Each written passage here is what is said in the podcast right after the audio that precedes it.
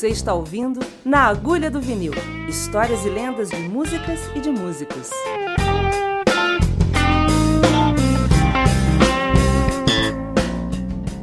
Olá, tudo bem? Seja bem-vindo aqui a mais um episódio podcast e videocast da Agulha do Vinil, um programa para a gente falar sobre músicas e músicos. Eu sou Regis Salvarani e estão aqui ao meu lado dois grandes músicos que acompanharam os maiores nomes da música brasileira e internacional também. Talvez você não conheça de nome, mas com certeza você já ouviu em alguma gravação o Olmir Stocker, o alemão, grande guitarrista, que trabalhou com Elis, com Roberto Carlos, com Vanderlei, Angela Maria, Simone, tem um trabalho instrumental belíssimo também, além de desenvolver método de composição.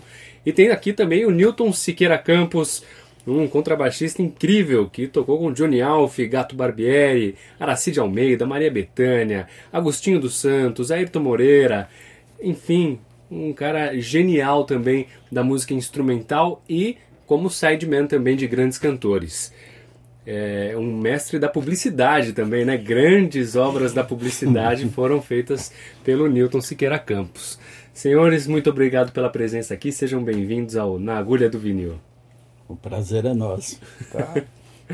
É... Eu estava comentando com ele que eu fiquei muito tempo no, no, no hospital, que eu tive câncer, e eu acabei ah, assimilando todo o palavreado do hospital, né? Então, uhum. essa, retribuindo o que você falou, eu falei, é uma hemorragia de satisfação estar junto. Esse é o alemão. Milton Alemão, comecem contando pra gente um pouco da época da Jovem Guarda. Vocês se conheceram é, com os artistas da Jovem Guarda ou já se conheciam, já tocavam em, em projetos anteriormente a isso? Como é que foi?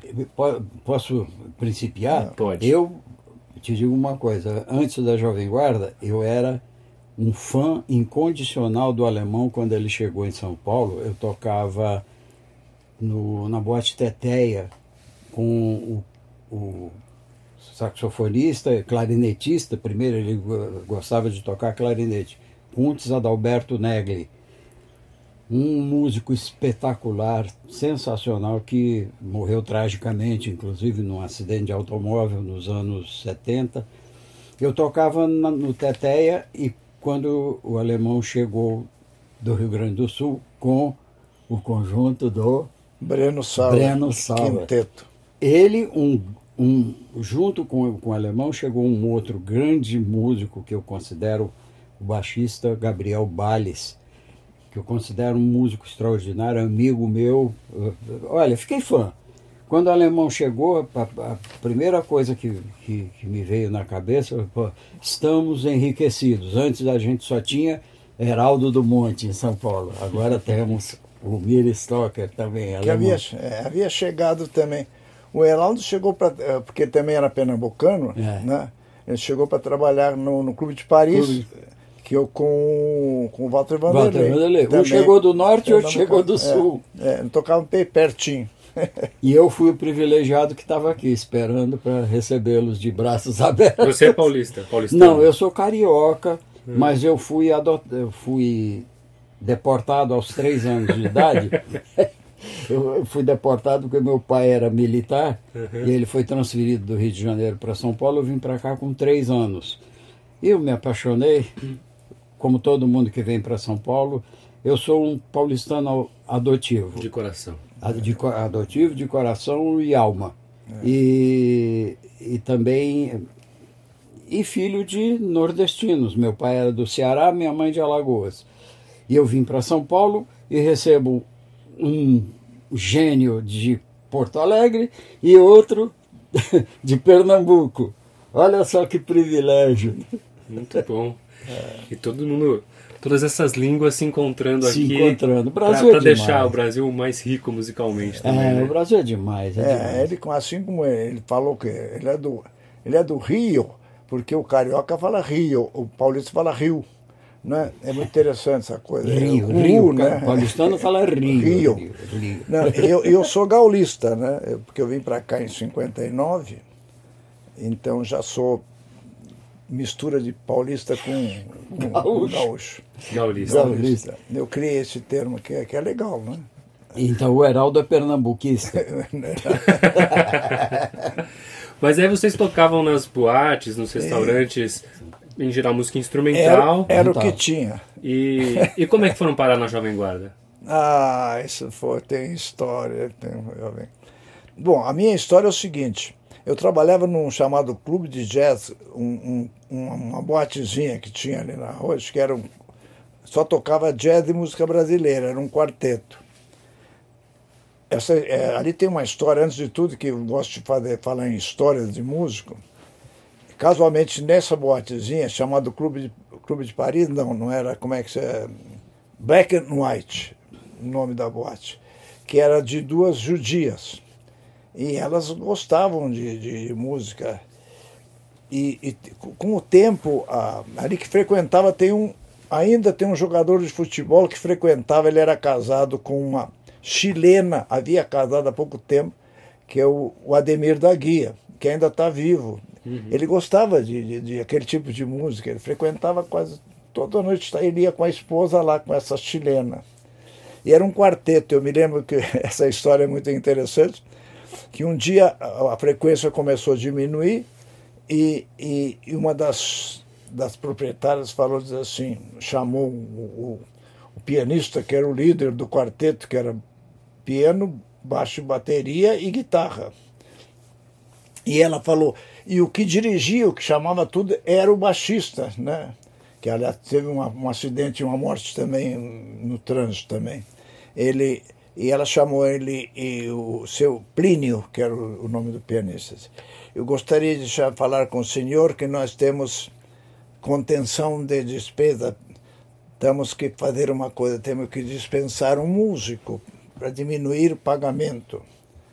Aí o Plínio assim, assim normalmente o, o, o piano, baixo e bateria já era um, uma coisa interessante. Claro que o, que o, o dispensado vai ser o guitarrista, que era, no caso, eu. Ele falou assim, então, você vai querer... Ah, então vamos tirar quem? Vamos tirar o guitarra? Não, não, guitarra é bom. Vamos dispensar uh, contrabaixo, porque Zezinho há muito tempo, gostamos muito Zezinho, mas ele não toca nada, fica pum, pum, pum, pum toda noite. E eu, era, essa era a concepção, a percepção da, da, da proprietária. e no fim aconteceu essa coisa toda. Então, essa, essa, essa história é interessante, porque na, na, na percepção dela, o, o, baixista tinha que fazer a melodia também. Então a gente. Aliás, eu quero aproveitar o gancho, é. porque eu fui, eu fui parar na, na Jovem Guarda, no conjunto Os Vandecos, por, pelas mãos do Vanderlei, Vanderlei, eh, Antônio Benedito Vanderlei, pianista que trabalhou muito tempo com o Roberto com Carlos, Roberto. até recentemente, né? E o Vanderlei uh, tinha sido convidado para trabalhar com o Roberto. E eu tinha saído do com, tinha saído não, na verdade nós estávamos trabalhando na no João Sebastião Bar, o conjunto do pianista Eli Arcoverde, pianista e organista muito bom também, pernambucano, o Heraldo do Monte trabalhou com ele, era um era da linhagem do Walter Vanderlei, né, Alemão? É. Um, um, músico excepcional, Eli Arcoverde. Amigo e parceiro também, nós fizemos várias músicas juntos, duas delas gravadas, duas, é, duas delas gravadas pela Claudete Soares e pelo Trio Maraiá, Uh, até hoje eu tenho ouvido na, nos canais, nesses canais virtuais, né? Eu tenho ouvido a Claudete Soares cantando Ode, à Primavera, que é um, foi uma das músicas que nós fizemos juntos.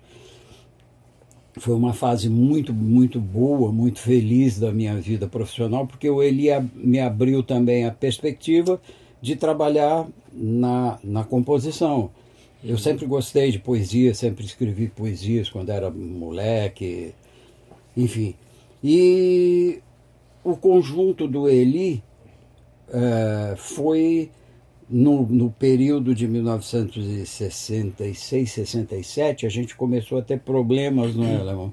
Porque existia uma tendência muito grande da garotada aprender três, quatro acordes e sair tocando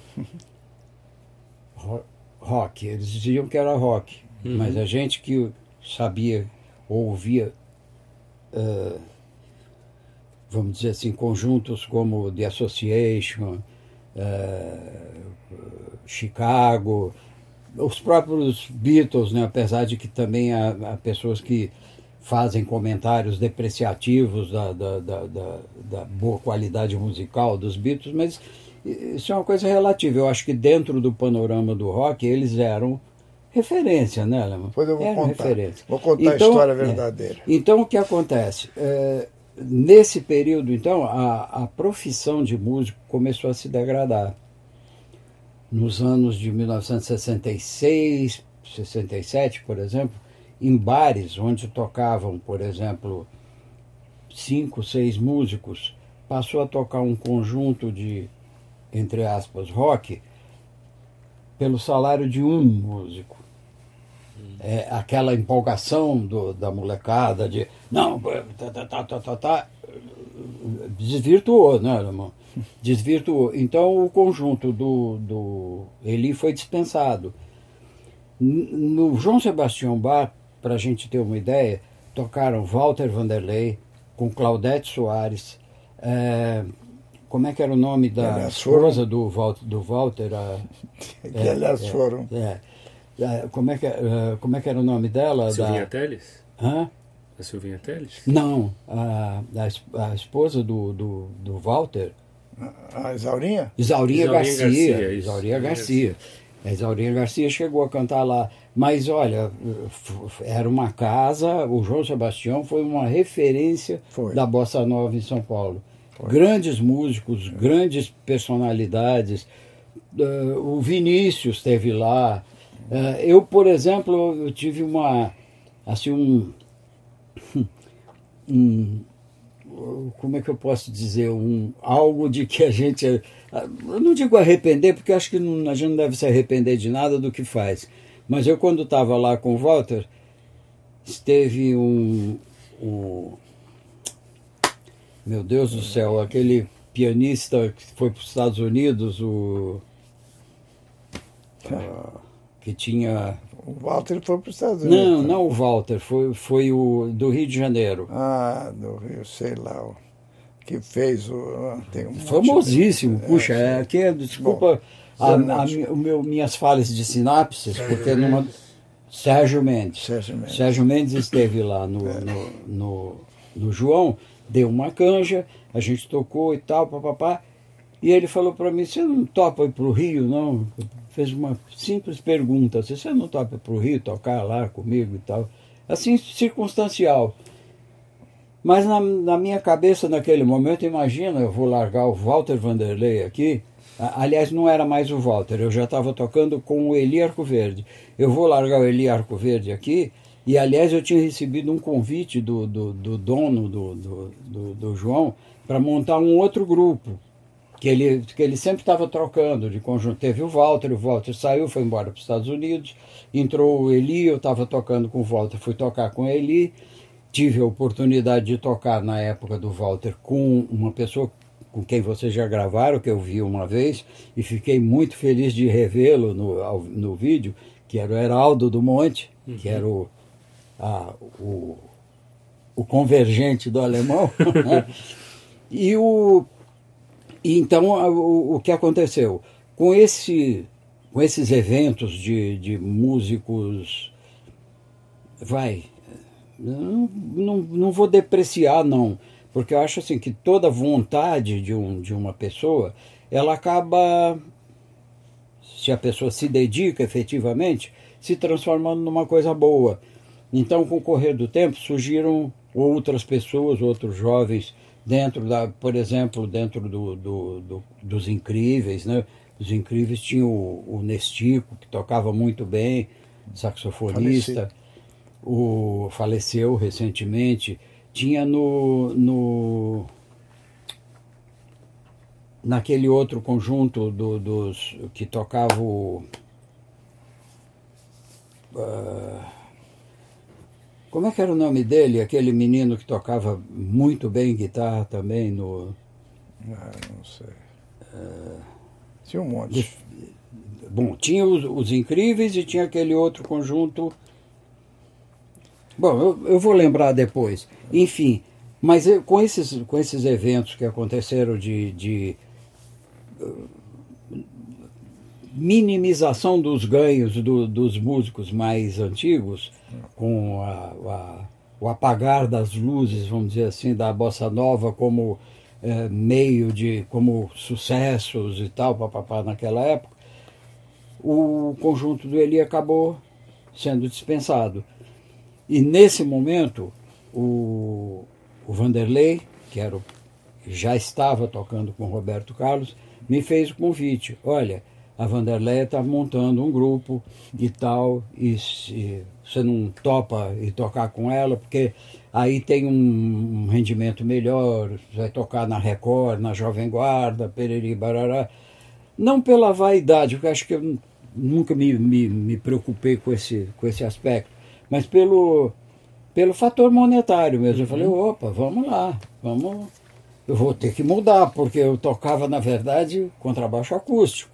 Uhum. Então, tive que comprar um Giannini na época, era, é, era o top. Né? Desculpa te interromper, mas nessas alturas já estava, o Roberto Carlos já estava fazendo o primeiro sucesso, que era o, o, o, o diretor da CBS, que era o, da Columbia Broadcast System, que era o, o, repórter Esso, lembra dele?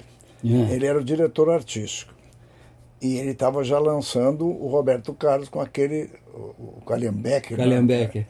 Não, mas já, já tinha Tá, mas né? presta atenção, é muito interessante essa coisa. que eu, Nesse bar que eu tocava, de repente o, o cara foi para procurar um, baixi, um guitarrista para tocar com o Roberto Carlos. E recomendaram que fosse lá onde eu, eu trabalhava. Eu pedi para o cara que chamava-se Bruno, hum. esse, esse, esse contrabaixista, que era o contrabaixista que estava planejando para fazer um conjunto para tocar, não muito antes do RC7. Aí eu pedi para ele dar uma canja. O cara não acertou uma nota. Eu digo, então não vou, porque pô, se eu vou ter que tocar com esse cara, com o Roberto Carlos, que era o brega do momento. Roberto Carlos era o brega do momento. E os tempos mudaram. Assim falavam, né, já? É, não, claro, é, é, era isso. Quando eu cheguei em casa e falei que tive um, um, um convite para tocar com o Roberto Carlos, fazer, a minha esposa quase me matou, mas ele está fazendo show quando está ali, a gente está vivendo aqui essa vida desconhecida, você tocando em clube de jazz, não sei o quê. Eu fiquei ouvindo isso aqui toda a vida. Até que de repente, para não ouvir mais esses caras apareceram, você e o Vicente, e o Vicente, com o convite da Vanderleia eu lembro que apareceu, o Roberto Carlos estava formando um pequeno grupo para acompanhar ele, que o diretor artístico era Roberto Corte Real, que era o diretor que fazia o Repórter S na televisão, que era o diretor da, da, no Rio de Janeiro da, da Colômbia, que era a CBS, CBS. Né? Columbia Broadcast System, né?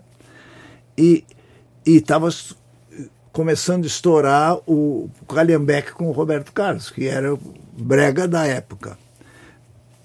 Aí o, foi um, um, um, representante dele que se dizia contrabaixista, foi, foi lá me procurar para fazer participar desse conjunto do, do, do Roberto. Aí eu pedi para o cara dar uma canja e o cara pegou o baixo, coitado, mas não acertou nada, nenhuma nota. Detalhe que e, não era o RC7. Não, não, bem antes. Aí eu digo, mas você vai, ser, vai tocar com o conjunto? Ele é um quarteto, coitado. Eu digo, tá bom, mas eu digo, pô, vou ter que tocar com esse cara, o cara não acerta uma nota. Aí eu falei para minha mulher, em casa, e a gente, eu me lembro, nós morávamos naquele tempo chegando do, do, do sul, há pouco tempo, morava num quarto e cozinha, sabe? Bem, Santana. A, bem na, na, Casa Verde ainda. Casa Verde, é. é Casa Verde para o Rick Greenhouse. É. o, aí eu falei para ela, ela ficou assim, mas os caras estão fazendo show, faz isso, e você deixa de pegar uma boca dessa, porque a minha mulher nunca tra trabalhou com música, coisa e tal. Era caipira aqui do interior de São Paulo. E, e eu fiquei ouvindo isso toda a vida. Tá? Ah, você não sei, a gente vive essa vida aqui, dificuldade, coisa e tal, trabalhando à noite ganhando pouco, aquela coisa. E, e eu fiquei ouvindo, até que de repente apareceu quatro caras que eu, inclusive um era é, eu fiscalizei ele na roda dos músicos e ele estava era um pianista e o, o, o, o, baixista já era o Nito que eu conhecia na noite, né? E chamaram em casa e se querendo, olha, agora tem uma cantora da, da, da Jovem Guarda, coisa e tal, da, da Record, que está querendo, nós estamos querendo formar, você não quer aparecer os, os outros lá em casa. E aí eu digo, bom, para não ouvir mais a, a coisa da minha mulher, eu digo, eu vou topar essa, fazer para Jovem Guarda. É, é, é, vou fazer uma, um parênteses aqui para contar o evento, por que nós fomos chamá-lo. A gente já tinha começado a trabalhar, na verdade, com, com a Vanderlei, a convite, como eu expliquei, do Vanderlei, né? Uhum. Que era o, o tecladista Roberto. que estava tocando já com Roberto Carlos bem depois desse evento que o alemão contou. E o, e o Vanderlei fez, tinha feito convite para mim, você não topa aí tocar, vai o, a, o grupo da Vanderlei, ela já convidou inclusive o baterista, como era o nome dele, o do quê? O primeiro baterista do, dos Vandecos. Ah, era o, o, o, o filho do, do, do produtor da, da, televisão lá, Manga. É, o Carlos Vitor, Vitor Manga. Manga. Vitor Manga tinha sido um que baterista. era muito louco. É, tinha sido um baterista de nomeada é, na, na Bossa bem. Nova, na fase da Bossa Nova. Tocou com os grandes nomes da Bossa Nova, mas como a diz, era uma ótima pessoa. É. que era muito xarope. Ele era assim. Ele, inclusive, depois tem um episódio do, do, do, que aconteceu na Record que vale a pena a gente contar a história do. Do, do Vitor Manga. Da, da, da, banda que o Carlos Manga, o tio dele, quis montar lá na, na Record. E aí a gente. É, Vitor era um ótimo baterista, não havia como recusar. Eu topei tocar. E o Vicente, que era o, o tecladista, excelente pianista, excelente maestro, fazia ótimos arranjos, excelente compositor também. Não havia por que recusar. Eu topei tocar com eles. Só que o guitarrista que, que eles tinham trazido do Rio de Janeiro era um menino. Eu não gosto de fazer, de fazer esse tipo de comentário, mas aconteceu um episódio muito assim. É, vai, constrangedor, vamos uhum. chamar a palavra correta, constrangedor. Nós, nós fomos tocar num, num evento, não me lembro onde foi, sei que foi no Rio de Janeiro. E no intervalo do evento, a gente foi. No intervalo, não, após o evento, a gente foi é, jantar e tal. E as atitudes do jovem no, na mesa foram assim, lamentáveis. Sabe aqueles aquela coisa de você está eh, comendo, aí vira. e, e num ambiente que era um ambiente, vamos dizer assim, sofisticado. Mais formal. Formal. Então virava para um lado, batia na barriga, estou satisfeito. Comi muito bem. Ele devia estar tá muito é, louco. Né? É, e, e, criou assim, um certo constrangimento, mas o, o, o ápice da coisa foi num, num, dia que a gente. A Vanderlei era uma pessoa, é, é uma pessoa maravilhosa, uma pessoa. Ainda amiga da gente. É amiga da gente. Muito boa pessoa. Uma pessoa, uma pessoa excepcional. É. É, e olha, apesar de ter seus críticos e tudo mais, eu considero uma cantora que dentro do estilo dela, ela fez muito bem aquilo que ela que ela é, se que propôs pouca a gente sabe que ela, é, ela, ela antes da Jovem Guarda, é, ela foi trabalhou em baile, cantora de, de, de, de conjunto de baile. De então ela cantava bem, ela cantava era bem. crooner de um conjunto de, de, baile. conjunto de baile. E ela conhecia todos, inclusive cantei inglês e coisa, mas isso ela nunca apresentou lá na Jovem É, e um dos detalhes da, da, da, da, da Leinha, como a gente chama, é. né? É que ela passou a chamar, a partir do momento que a gente começou a conviver com ela, é que sempre foi uma pessoa de uma simplicidade única. E ela recebeu a gente assim afetuosamente. Era uma irmã, era uma verdadeira irmã. Agora, era uma irmã. O, o rapazinho que estava tocando com ela achou que era alguma coisa a mais, porque uma vez ela estava no intervalo, a gente estava no Rio de Janeiro, e antes da apresentação lá no, no na Jovem Guarda da TV Rio, é, ela chamou a gente no quarto do hotel para dar uma passada no, no, que ela queria fazer no, no programa, que como era, ela confiava muito na experiência do, do Vicente, do, do Vitor e em mim, pelo fato da gente já ter uma janela grande no, no, na, no, no ambiente musical, era uma passadinha, está pronto e vamos lá, e pau na máquina, né? Aí o menino sentou na cama e ela, e ela estava sentada na cama, normalmente, informalmente, como ela sempre fazia com a gente. Ele, é, assim, ela, aqui é a Vanderleia. É, vamos fazer assim e tal. Aquilo causou uma estranheza para nós, inclusive, porque nós sempre tivemos por ela o máximo respeito. Então, aquilo ali foi, vamos dizer assim, o ponto final. Uhum. É, esse menino tinha tocado, acho que, não vou citar nome, que eu nem lembro mais, porque as coisas assim desagradáveis eu prefiro esquecer. Ela falou: Olha, sinto muito, mas vocês podem tentar ver se vocês arranjam uma outra pessoa e tal, que tem uma uma, um comportamento um pouquinho melhor e tudo mais. E aí foi o, o corte, né? Não tinha jeito. Aí conversamos, eu e o, o, Vicente e o Vitor, o Vitor se colocou, é, no Rio tem fulano, tal, mas aí o Vicente e, e, eu, a gente falou, olha, aqui eu só conheço um guitarrista que vai chegar aqui e fazer tudo que precisa ser feito. Chama-se Omir Stocker.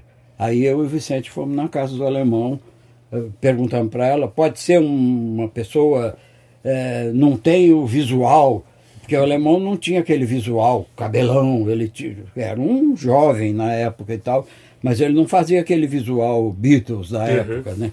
Nem usava aquelas calças boca, boca de, sino e tal. Mas a gente dá um jeito de fazer ele usar um pouquinho de boca de sino lá e, e vamos lá. E aí fomos na casa do alemão, e aí, bicho, vamos lá? aí ele já estava sob esse, esse, essa pressão doméstica, não teve jeito. Ele teve... É, isso aí foi, foi a, a história como eu entrei na Jovem Guarda. Aí vem a história toda do, do caderninho, aquela coisa que, aí, quando ele que as entrou... pessoas queriam saber por que, que eu fiz aquilo. Na verdade, é, eu tinha feito até porque vi uma menina passar, na verdade, uma, teve uma inspiração lá na Casa Verde e eu fiz, na verdade, para o Simonal, né, que era um samba, na verdade, não, é. era, não tinha nada a ver com aquilo. A Vanderleia viu passando para o Simonal, e ela falou assim, mas essa música cabe agora o. O, o Erasmo. O, Erasmo está gravando agora, pode dar certo para ele para fazer naquela onda do Trin Lopes, aquela coisa. E acabou cedendo para ela. Até o Simonal não ficou gostando, gostando porque ele queria gravar. Mas tem história, eh, antes disso aqui, eu acho que é mais interessante fazer desde que eu saí de Porto Alegre, com o conjunto do Breno. Não é? Vamos, é isso é mais interessante. Vamos, fa vamos falar dessa tua história do circo. Você nasceu no circo? Eu nasci num circo, né? nasci num circo do, do meus, meus pais. O meu avô era um alemão brigado com o pai dele de Frankfurt e, e, ele brigou com o pai dele e fugiu num circo, porque ele era um, gine, um, um ginasta muito bom, de barras e aquela coisa, participava em, em Olimpíada, aquela coisa toda. Mas ele não se dava muito bem com o pai dele. E ele saiu num circo e passando na, na, na Itália, ele conheceu a minha avó. Eu estou falando da parte dos, não dos Stocker, da parte dos Hofacker. Hofacker, que é o sobrenome da, da, da parte da minha mãe e acabou vindo num circo para o Brasil. E esse circo aqui formou um cirquinho que que, que, como é que se fala, que ele só fazia parte nas colônias alemãs de Santa Catarina, de, do Rio Grande do Sul. Ele era um, um, um, como é, ele era além de, de ser um ginasta bom, também era um clown. Sabe o que é clown? É palhaço. palhaço. E a minha mãe, muitas vezes, o circo tinha poucas pessoas, né? Até que a minha mãe chegou a fazer fazer eh, como é que se fala equilíbrio em arame, né? Ou então eh, trapézio, chegou a fazer com sete meses de gravidez. Com você na barriga. Com, eu também fui um que nasci também. Mas eu nunca. Ah, bem ao contrário do meu irmão mais velho. ele é um cara de nós éramos, nós éramos em seis filhos e eu, o, o, o, caçula. Eu nunca gostei daquela coisa de circo. Eu gostava era de procurar se tinha dinheiro embaixo das bancadas, coisa e tal. No final, quando, no outro dia. E eu nunca gostei. Eu, inclusive, eu fiquei com cabelo comprido até os sete anos que eles queriam que eu fizesse o chamado força capilar, que era pendurado pelos cabelos, da que a minha irmã fazia. Como tinha uma lenda que o cabelo loiro não, não era. Tinha nada forte, a ver com a Jovem Guarda. Nada que. Estou falando, ele que perguntou sobre como é que começou tudo, quando eu era pequeno. E o circo foi para o Uruguai. Uruguai e Argentina, a gente. Eu lá comecei. O meu, meu pai comprou um violão para os meus irmãos, que eram mais velhos, e os meus irmãos quando eles iam fazer, preparar o circo para o espetáculo, eu ficava e roubava, pegava o violão escondido dele e começava a fuçar. E tinha um, um professor chamado Rania, que ensinava isso aqui é dó maior para os meus irmãos, e eu ficava de olho, né? mas não, eu não sabia. E numa certa ocasião, a, a, esse senhor, o Rania, estava junto e veio um cara pedir para minha irmã cantar uma música recuerdo de aquela noite, por isso que eu falo que eu, eu falo espanhol, porque eu come, quando voltei para o Brasil, circo voltou para o Brasil, eu não falava português, eu falava só castelhano. Então a minha lembrança de falar castelhano ainda hoje é essa, minha, minha escola foi, foi lá. E lá o Uruguai é o seguinte, quando você toca um violão, eu tinha seis para sete anos, tocava uma milonga, coisa e tal, no picadeiro, eles não aplaudem eles jogam moedinhas. Oh. E os meus irmãos, que eram muito, muito espertos. É um belo reconhecimento. É, é, eles esperam, pegavam dinheiro, coisa e tal, e compravam lá um picolé, um negócio para mim, porque eu não estava nem aí com dinheiro, nem sabia de valor.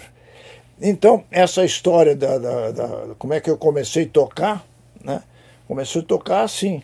Até que de repente teve a época, já, já voltando para o Brasil, teve a época do Valdir Azevedo do cavaquinho. Eu comecei a tocar cavaquinho, chorinho, coitado. Aí já com 11 anos, né?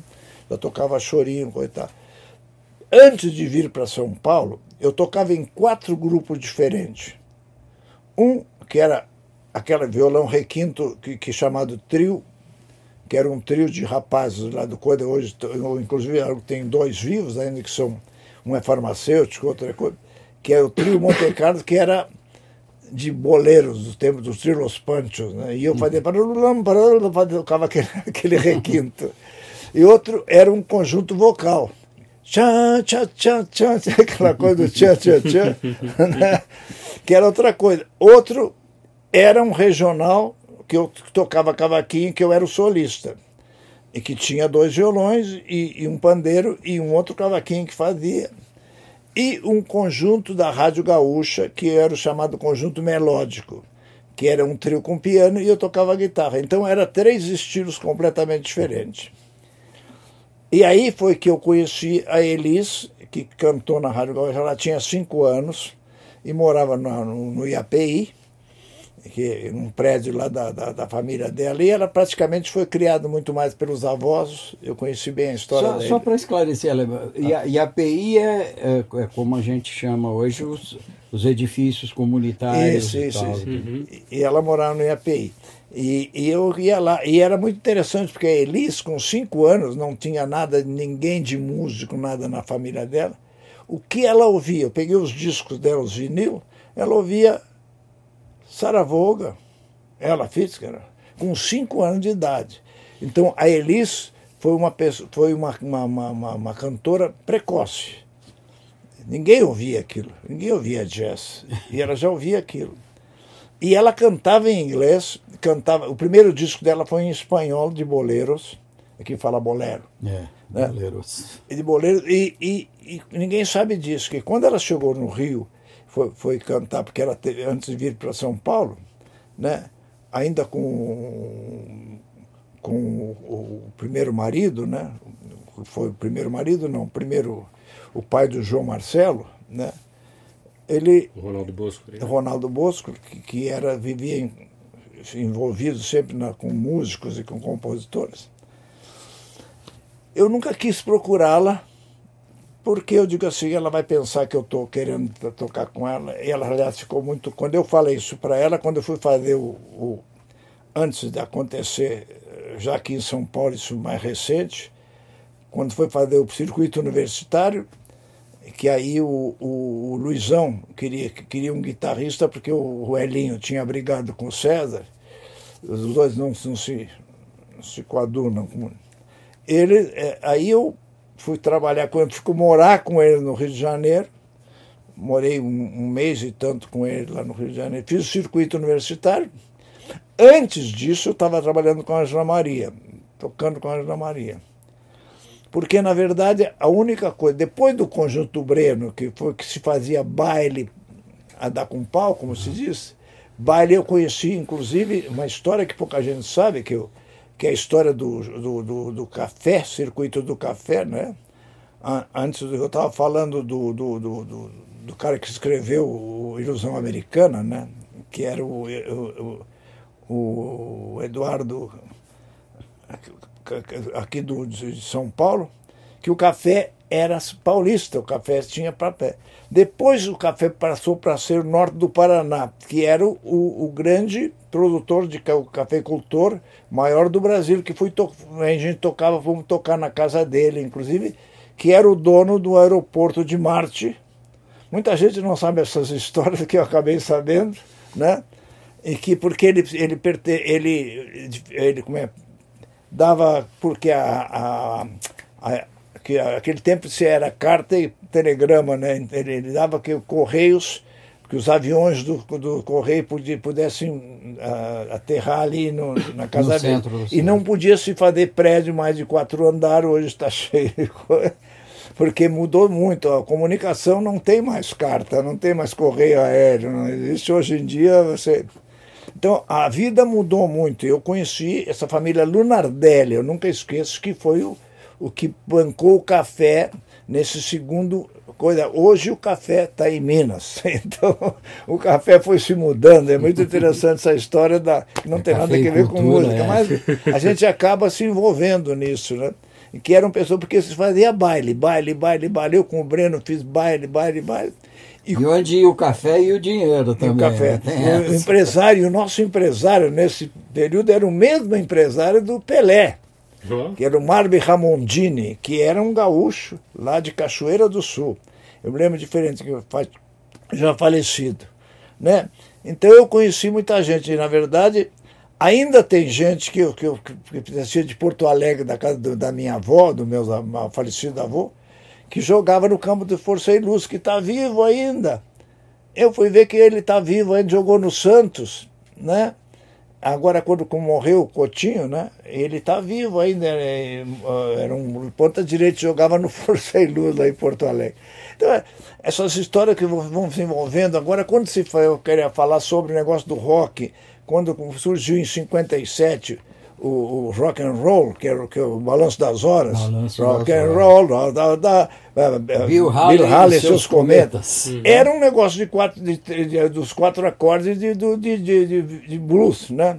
E, e, que era muito ruim para caramba. Filme, o filme... Nesse tempo, foi, eu falo, o rock acabou com a melhor música do mundo, que foi a Bossa, Bossa Nova, Nova, que já tinha gravado o João Gilberto. Eu estava em Curitiba, tocando com o Breno, quando, quando apareceu esse rock que depois foi interessante. Lançado no filme Sementes de Violência, né? É, é Sementes isso. de Violência. Então, que era ruim, muito, continua ruim. Né? Mas eu digo, aquele tempo era mais ruim ainda. E, e, e a Bossa Nova, que tem o Chega de Saudade, que o João Gilberto gravou, aquele maravilhoso disco que até hoje é moderno. Até hoje os caras tocam desafinado, aquilo, isso aqui é uma obra que nem todo, eu dou aula na escola, os caras não sabem harmonia. Né? Então, na verdade, o que acabou com a melhor música brasileira foi o rock, o maldito rock. O rock que depois, se quiser, eu conto uma história que ninguém sabe, que fala o que eu estou inventando.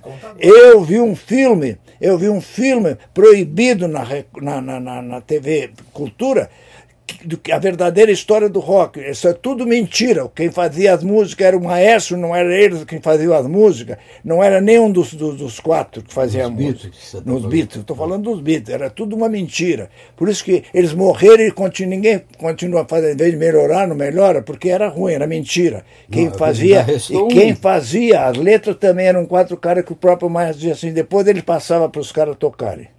Essa é a verdadeira história do Beatles. Foi uma, uma farsa, vamos dizer assim. Ah, bem. Tem, Quem que, que o senhor ser revelado. os músicos que não tiveram reconhecimento devido? Que o senhor tocou e que ah, tem muitos músicos que não tiveram reconhecimento.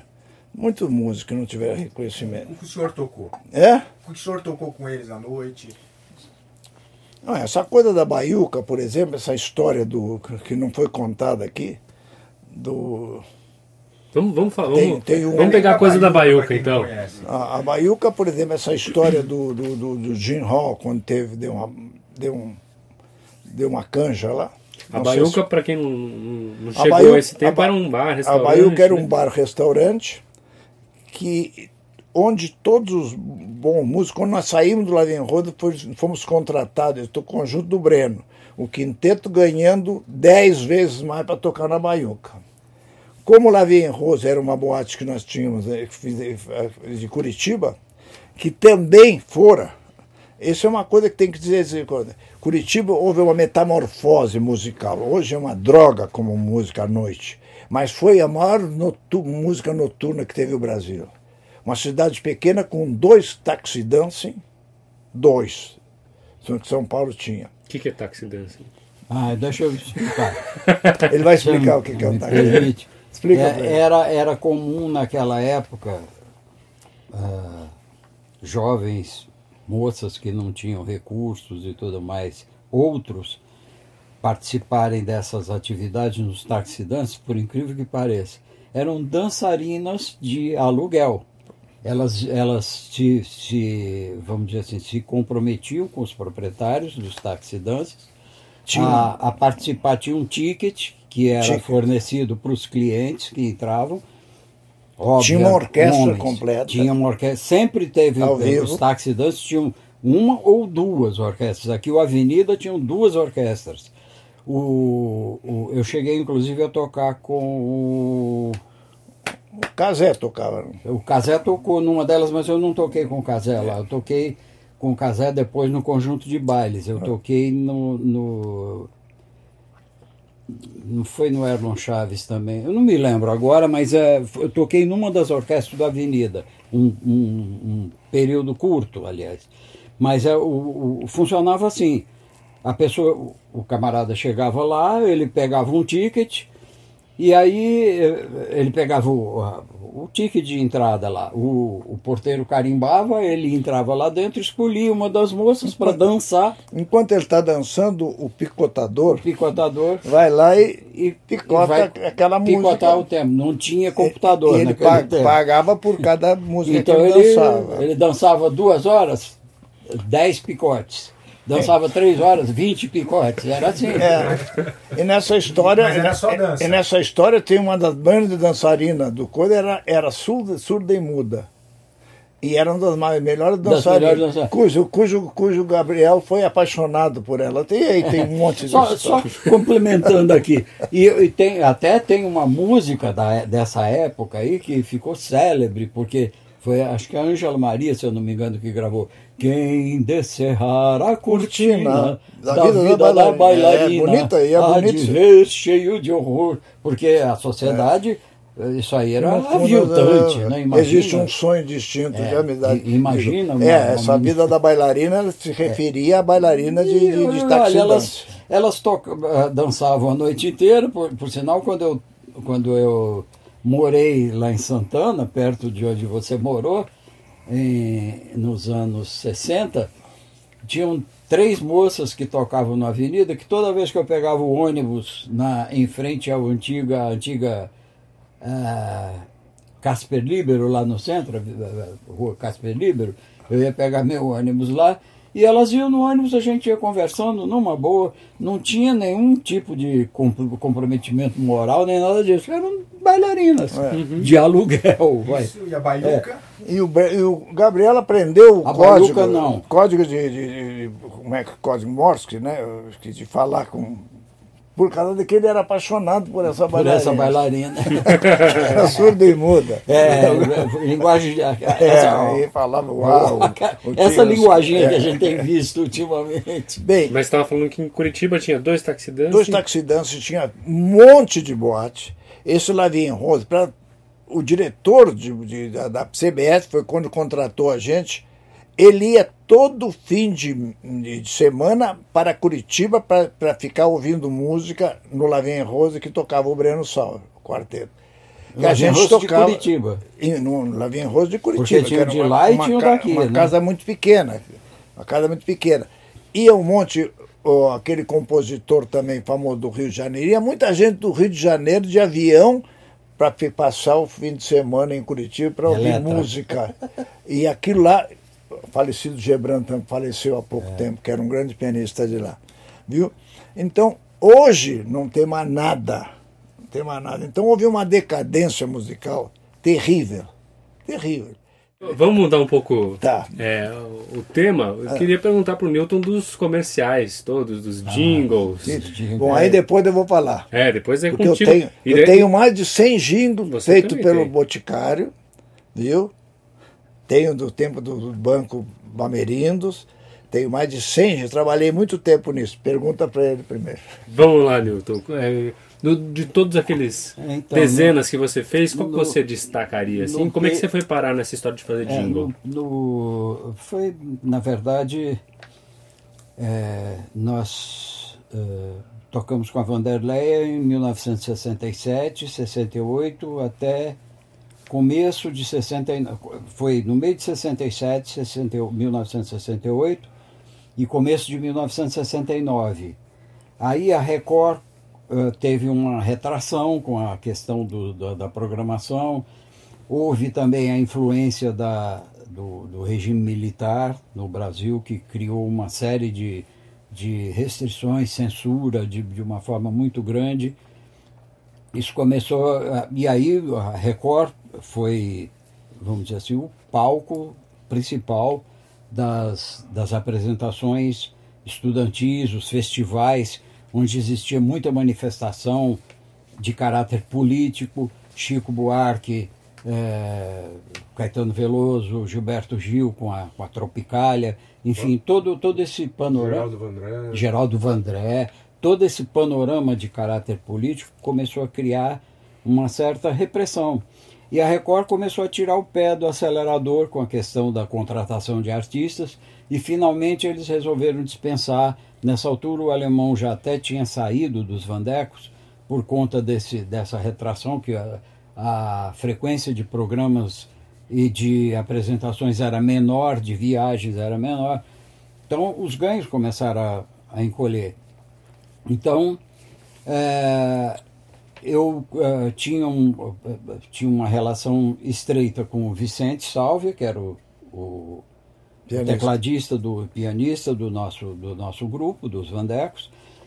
E ele, nessa época, namorava com a Silvinha Góes, que é, na minha opinião, uma referência como música. Geminiano. Como música, cantora, compositora, excepcional. Acho que merece até um convite de vocês porque ela tem muito a falar também sobre isso.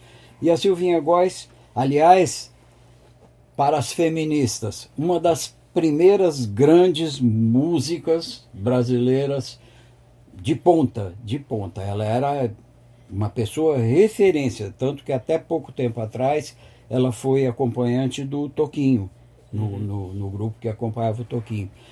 E a Silvinha, é, o, o Vicente recebeu um convite do é, Olavo Bianco, que era um dos sócios dos estúdios de gravações reunidos. Só um pouquinho. antes que você esqueça, o, o, o Will Cox trabalhou com a, com a, que era o pianista do conjunto, trabalhamos com a, com a Simone, ele chamava, já que você falou de Toquinho, ele era um cara muito. Ele falava, chamava o Toquinho de gigolô de poeta. É muito interessante, sabe? É. Então, e aí o. o a... Ele gostou, né? Mentira do sério. E aí ele, ele o, a, a, o, o, Vicente recebeu o convite do, do, do, do Olavo Bianco, que era também produtor uh, de discos, para ir trabalhar nos estúdios reunidos com o Álvaro Assunção e o Sérgio Augusto, compositor do Barquinho, Barquinho Diferente, vocês já devem ter ouvido. Meu Barquinho é muito diferente. O Sérgio Augusto, que Também. era namorado nessa época da Claudete Soares. Eles estavam, os dois, o, o que depois uh, montaram um estúdio de gravações chamado Sonima mas isso foi posteriormente. Sérgio Augusto Sarapo. Sérgio Augusto Sarapo, exatamente. Meu, e, meu amigo. É, grande pessoa. Que hoje não existe mais aquele estúdio é. lá da. Ah, o, Unidos, o, né? é, o Sérgio Augusto está nos Estados Unidos. Né? E, e então, super ativo. Grande pessoa, grande é, pessoa. Há uns anos, há uns sete, oito anos atrás, mais ou menos, eu me lembro de ter encontrado com ele no All of Jazz, que ele chegou a fazer uma apresentação lá. E eu fiz muita coisa junto com, com o Sérgio Augusto. Nós, uh, quando eu uh, fui chamado para ir trabalhar com o Vitier, como eu já tinha feito músicas com o alemão, o Erasmo, o Carlos já tinha gravado músicas de, nossas de parceria, A Garotinha da Estação, Quase Perdi Seu Amor. Uh, nós fizemos, aliás, é bom fazer essa referência, nós participamos, eu e o Alemão, de um concurso que era o Randall Juliano que promovia no programa Essa Noite Se Improvisa. Essa noite, o, o programa dele, ele tinha um, um quadro que ele convidava compo, compositor ou compositores para fazer uma música em uma hora. Durante O programa durava uma hora na, na Record. E aí, como nós estávamos trabalhando com a Vanderlei, já tínhamos músicas gravadas com Erasmo, com, com com Rony. o Rony Von, com a Valdirene e tudo mais. Aí a gente recebeu o convite para participar do programa. E nós tivemos que fazer, uma, como era praxe do programa, uma música em uma hora.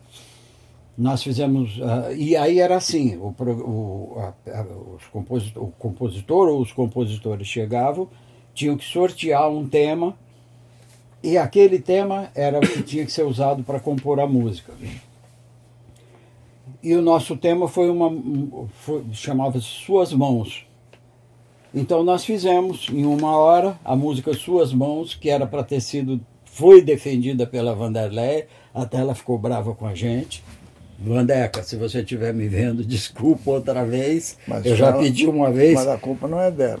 a dela. culpa não foi nem dela nem nossa, na verdade. Do produtor. É, ela defendeu a, a, música no programa do Randall Juliano e naquele mês, nós ganhamos naquela semana e tinha, ganhamos no final do mensal. No final do mês. Toda tinha, semana tinha um. Tinha semanalmente o, o, a, a, apresentação do programa e mensalmente a premiação. classificada no, então, no mês. A, a Vanderleia defendeu e ganhou no final do mês. A saudade não tem fim.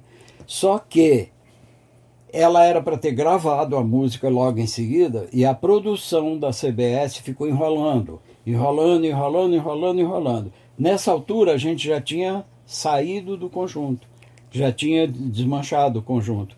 E a Valdirene, que era cantora, ia gravar uh, um, um, LP que tinha uma, uma música nossa, que era é, Voa Passarinho. Ah, é, que nós tínhamos feito para Linha do Passarinho. Voa.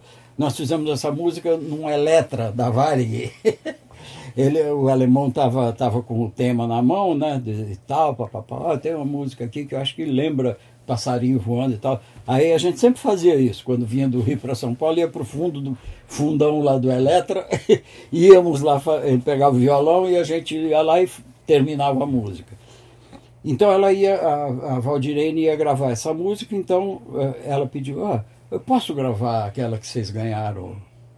Aí a gente, sem, sem nenhuma maldade, sem nenhuma segunda intenção. É, pode, né? Não, a CBS não, não, não, não liberou a Vanderlei para gravar, pode. Ela gravou, a Vanderlei ficou brava. Porque ela, a, a vontade dela, evidentemente, era gravar a vela que defendeu. E ela tem toda a razão. Mais uma vez, desculpa, Lei. Então, a, a, a, com, esse, com esse contexto aí, a gente acabou uh, tendo um referencial como compositor habilitado para fazer músicas rapidamente. E o jingle é assim. O jingle eu, já, eu, eu fui convidado pelo, pelo Sérgio Augusto e pelo Álvaro Assunção, que era o sócio dele, lá no, nessa firma que gravava nos estúdios reunidos, que ficava no edifício da Gazeta, no andar da Rádio Gazeta, ficava anexo, né? E foi o primeiro estúdio em São Paulo a ter mesa de quatro canais. Uhum. Quatro canais de gravação. E depois, aí teve de 12, né? Era, e quando eles inauguraram o estúdio. Era dos Mesquita, né? É. Né? Era Mesquita. O, o estúdio Eldorado era dos Mesquita. Não, não, não. Eldorado, era Eldorado. Não, não era no Eldorado, foi, no, foi o, o esqueço o nome dele, que era o, o, o, o, dono lá, que era uma pessoa, inclusive meio reservadona, ele faleceu, antes dele falecer, ele pintou muitos quadros, ele gostava de pintar. É, era sócio do Olavo Bianco. Do, do Olavo hum, Bianco. Sei, sei. Que... Eu esqueci o nome Cita dele. uns jingles pra gente que o senhor fez, é. que foi. Então nós fizemos, aí eu fui trabalhar com o Sérgio Augusto, nós fizemos, olha, jingles para... É, deixa eu ver. Hum. É, Varig, nós fizemos alguma coisa para Varig. Nós fizemos para Sadia Transportes Aéreos na época, que depois virou Transbrasil. Nós fizemos jingles para Calçado de Verdade, é Verlon, para Verlon, para Sandálias Havaianas. Da Havaiana, nós fizemos, é, nós fizemos... Dez. Nós fizemos um que até hoje é engraçado, veiculou pouco, mas eu acho que esse jingle ficou com uma mensagem. Então, era assim: ao comprar uma sandália, não confie na sorte, não adianta ter um pé de coelho, andar com ferradura também não convém, nem deixe que te chamem de pé frio, não ande procurando daqui para ali, compre logo uma sandália, vai que vai Kiki no trabalho, vai Kiki no passeio. Então, é, é, é, foi um dos jingles que eu mais gostei, assim, de, em, em, termos da, do tom satírico, do tom jocoso da coisa. Né? Então fizemos isso. Aí depois, logo em seguida, a, o, o, o, o Sérgio Augusto e o Álvaro decidiram montar a Sonima e aí eles romperam o contrato que eles tinham com, a, com os Estúdios Reunidos, que era uma firma à parte, Estúdios de Gravações Reunidos, e a, a firma dos dois, do, do Sérgio do, e do Álvaro, era, era uma terceirizada que usava o estúdio. Né? Então eles montaram o estúdio próprio e o estúdio, os estúdios reunidos ficaram abertos. Aí o, o, João Calas, que era um dos diretores, me convidou. Ah, você tem feito tanta coisa e tal com, com o Sérgio, você não quer ficar e você coordenar o negócio aí e tal? Eu, vamos embora, vamos lá. Aí eu chamei o primeiro, o primeiro que, que eu convidei foi nada mais, nada menos do que o meu amigo até hoje, Edmundo Villani Cortes, hoje uma referência da música erudita brasileira. Edmundo, excelente pianista, excelente pessoa, mineirinho daqueles. Mineirinho. Mas é uma pessoa agradável. Mineirinho, a, mineirinho. a família toda seguiu, né? É, nossa. A G toca contrabaixo É, é a, a família a toda. A G, toca na orquestra. também é publicitário. É, é. é, a G toca na orquestra feminina. Grande saxofonista. É. Toco aqui nesse estúdio. É. Quem? A G? Sim. A G? Vocês não vão acreditar. Eu, eu tenho, assim, pelo Edmundo, uma, uma relação de irmão. Eu gosto demais do Edmundo. Edmundo Quem é não pessoa, gosta é, do Edmundo? Edmundo, é Edmundo, Edmundo é uma pessoa. E a gente fez muita coisa juntos, mas muita. Tem, inclusive nessa, nesse, eu trouxe um CD para vocês que vocês vão ver lá que tem várias trilhas dele, é, trilhas que eu fiz com ele e outras que eu, que eu fiz e ele deu a formatação musical. Então, é, aí a gente trabalhou muito tempo, eu, o Edmundo e o. Meu Deus do céu, o baterista que tocou com, com o marido da Elis, como é o nome dele? O, com, com César? Com, César, com, com César Camargo Mariano. Luizão, um baterista? Não, o, baterista. o pai que tocou comigo, com, com, tocava comigo aqui, mineiro. O, o, o não, não. Tá no Rio? Não, não, não. É aquele que perdeu uma perna. O... Ah, mas tocou, comigo, tocou hum. comigo. O, como é? O William? William, William Caran. Então, ele William tocou Caran. comigo com a, bandeira, com a, com a, com a Simone. É, exato. William Caran trabalhou com a gente lá, excelente pessoa, excelente baterista também, músico. É, quem mais trabalhou lá? Bom, o, nessa altura o Vitier e a Silvinha já tinham saído também de lá. Bom, dos jingles que a gente fez lá nessa época, tem. Olha, eu, eu, eu trouxe um CDzinho para vocês. Só nesse CD foram os que eu consegui guardar. Tem uhum. 73, dos quais acho que 80% foram feitos lá. Pô, a gente está batendo um papo aqui com dois grandes músicos, o Oumir Stocker Stocker, né? Assim que fala. Stocker. De origem alemã, porque é o alemão, né? O conhecido é. alemão. E o Newton Siqueira Campos, um guitarrista, outro contrabaixista, e os dois trabalharam muito com publicidade. O Newton contou já algumas histórias pra gente, agora é a vez do alemão.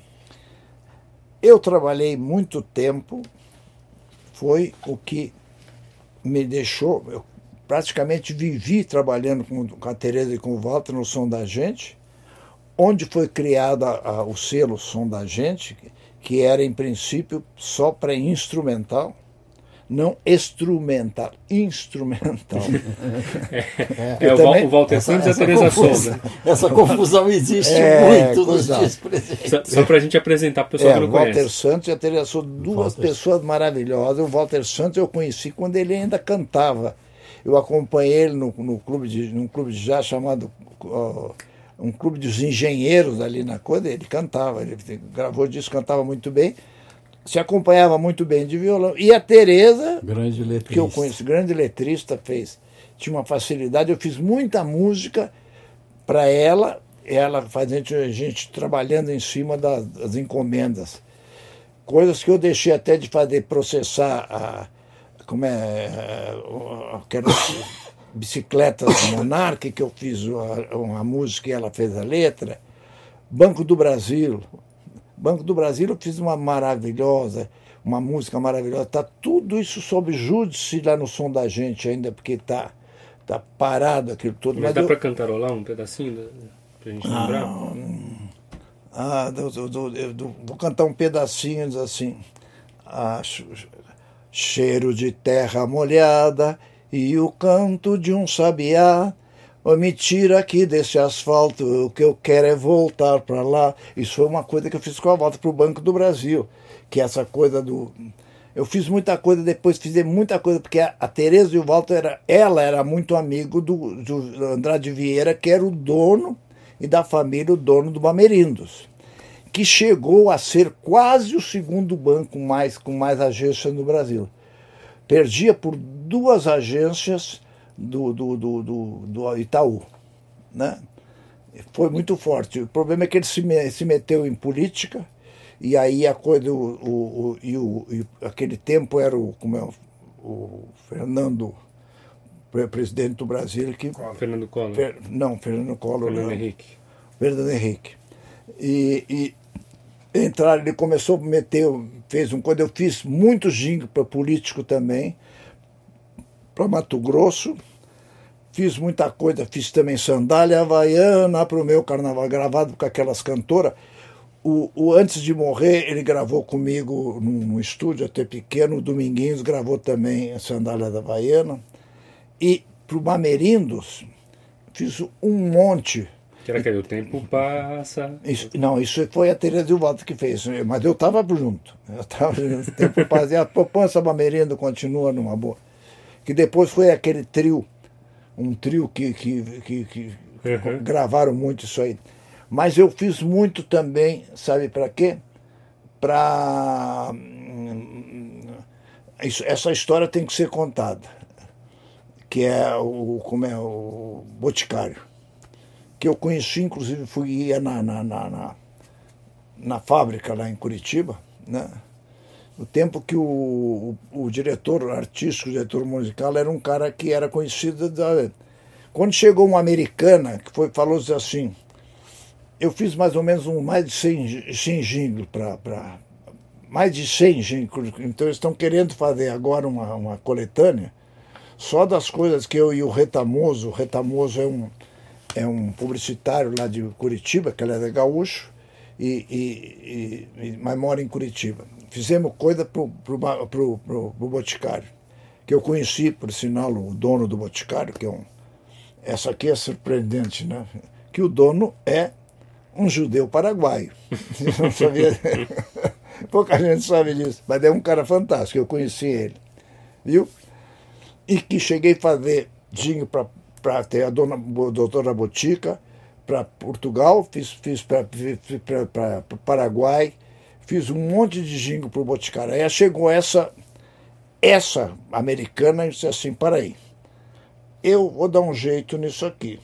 Vocês estão gastando quanto? Eu digo, é, a gente só faz para rádio, não faz televisão. Porque a televisão tem um contrato lá que tem que ser feito com aquele produtor, com aquele cara só em São Paulo, com aquele cara que tem que ser isso, é tudo, é tudo armado. Então, Corporativo. Isso. Eu, eu, eu tudo armado. Eu fazia assim, mas não se veicula em São Paulo, porque as rádios são muito caras. Então, no Rio Grande do Sul, norte inteiro, essas coisas da, da sandália, da, do, como é, do, do boticário. Né? Tem um, coisa para o carnaval. Eu gravei um jingle de carnaval para o Boticário, que falando todos, que era o Chiquinho de Morada até foi o arranjador é, foi pra, fomos para Curitiba Muito fazer o arranjo com, lá com o coral. Lindo, lindo, um gin que fala todos os produtos, falava todos os produtos do Boticário. Então eu fiz coisa pra caramba pro Boticário, que estão querendo fazer uma, uma, uma coletânea agora, ultimamente, para fazer. Mas eu tenho muita coisa que eu pedindo pro Retamoso ele me manda, que aliás eu tenho que ir, porque tem um projeto que, tá, que eu fiz, Música Boa para Cachorro, que é uma música que um projeto que eu fiz, que está gravado. São 13 músicas falando uh, do cachorro. Né? Não é música boa para cachorro, música boa para o dono de cachorro. Né? Tem até samba enredo. Então tem um plano, um projeto de fazerem um, um, um como é que se fala, um, um desenho, um desenho animado usando essas músicas, usando todas as músicas do Música Boa para Cachorro. Legal. Eu trouxe um, um, CDzinho que eu tenho aí, se vocês querem eu deixo uma cópia com vocês. Tá? Tá? Para vocês fazerem uma cópia com CD. Que é muito bom, esse, esse, modéstia à parte, todas as músicas são minhas, música para cachorro, tem tudo. Tá? Aproveitando esse, esse, esse gancho das músicas para as marcas, hum. Tem um, um, projeto que é muito interessante, que foi relançado há alguns anos, é. de uma banda que você participou, que só, tinha, só teve um disco, que foi o Brazilian Octopus. Conta qual é a história dessa Brasil Octopus. Octopus. Esse Brasil Octopus foi o. Como é? Um, um, um, aquele tempo ainda existia a, a gravadora, aquela da Paula Souza, que era da Paula Souza do estúdio.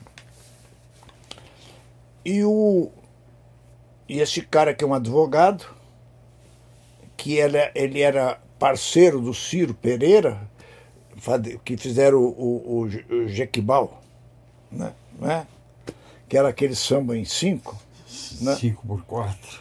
E, e eu, aquele tempo, inclusive, que eu, com Hermeto a gente ensaiava, temos o Macumbinha, inclusive, que era um violonista que trabalhava, trabalhava com a gente lá o tempo com Hermeto. Morreu tragicamente. É. E esse, esse, esse, esse projeto do, do, do foi um projeto do Lívio Rangan. Alguém já viu falar em Lívio Rangan?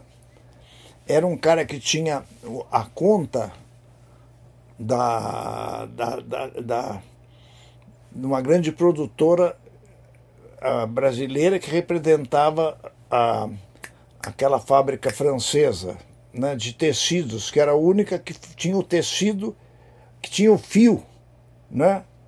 Ródia, a Ródia do Brasil. E ela tinha, então, esse livro Rangan era tipo conhecido como o grande produtor, que era um italiano fantástico, que tinha o estúdio dele e ele tinha conta da Ródia. E ele tinha feito primeiro, hoje se falou no nome dele, desse carioca, que foi para o Rio de Janeiro, que gravou a última música, era o único o último cara que tinha feito esse, esse trabalho para a Ródia, que era o Sérgio Mendes quando ele fez. Depois ele, eles queriam o livro queria que fizesse um conjunto para fazer os desfiles da Ródia. E nesse conjunto, nesse, coisa, foi feito um Brasil Octopus, que era em princípio, tem a história inclusive do Casé, que era o saxofonista que, que quando o, o Cido Bianchi foi fazer uma cirurgia, eu fiquei como diretor do, do conjunto e ele falaram que tinha que, que tinha um. Tinha que era o pianista. Tecladista. O, o, mas para aí, agora vai ter um show que vai ter uma coisa, uma dança, como é, uma dança oriental. Né? E o solo é de clarinete. E, e, o, e nessas alturas, o único cara que tocava clarinete era o quem? O grande clarinetista que era o Casé. E o Casé não foi. O Casé foi pescar. Ele era louco por pescaria, Casé. Casé foi um músico fantástico que trabalhou com a gente e que não tinha, não teve infância. Então a infância dele, eu me lembro que hoje se comentou que ele tocava até num taxi dance aí. O tempo da calça curta, ele usava calça curta.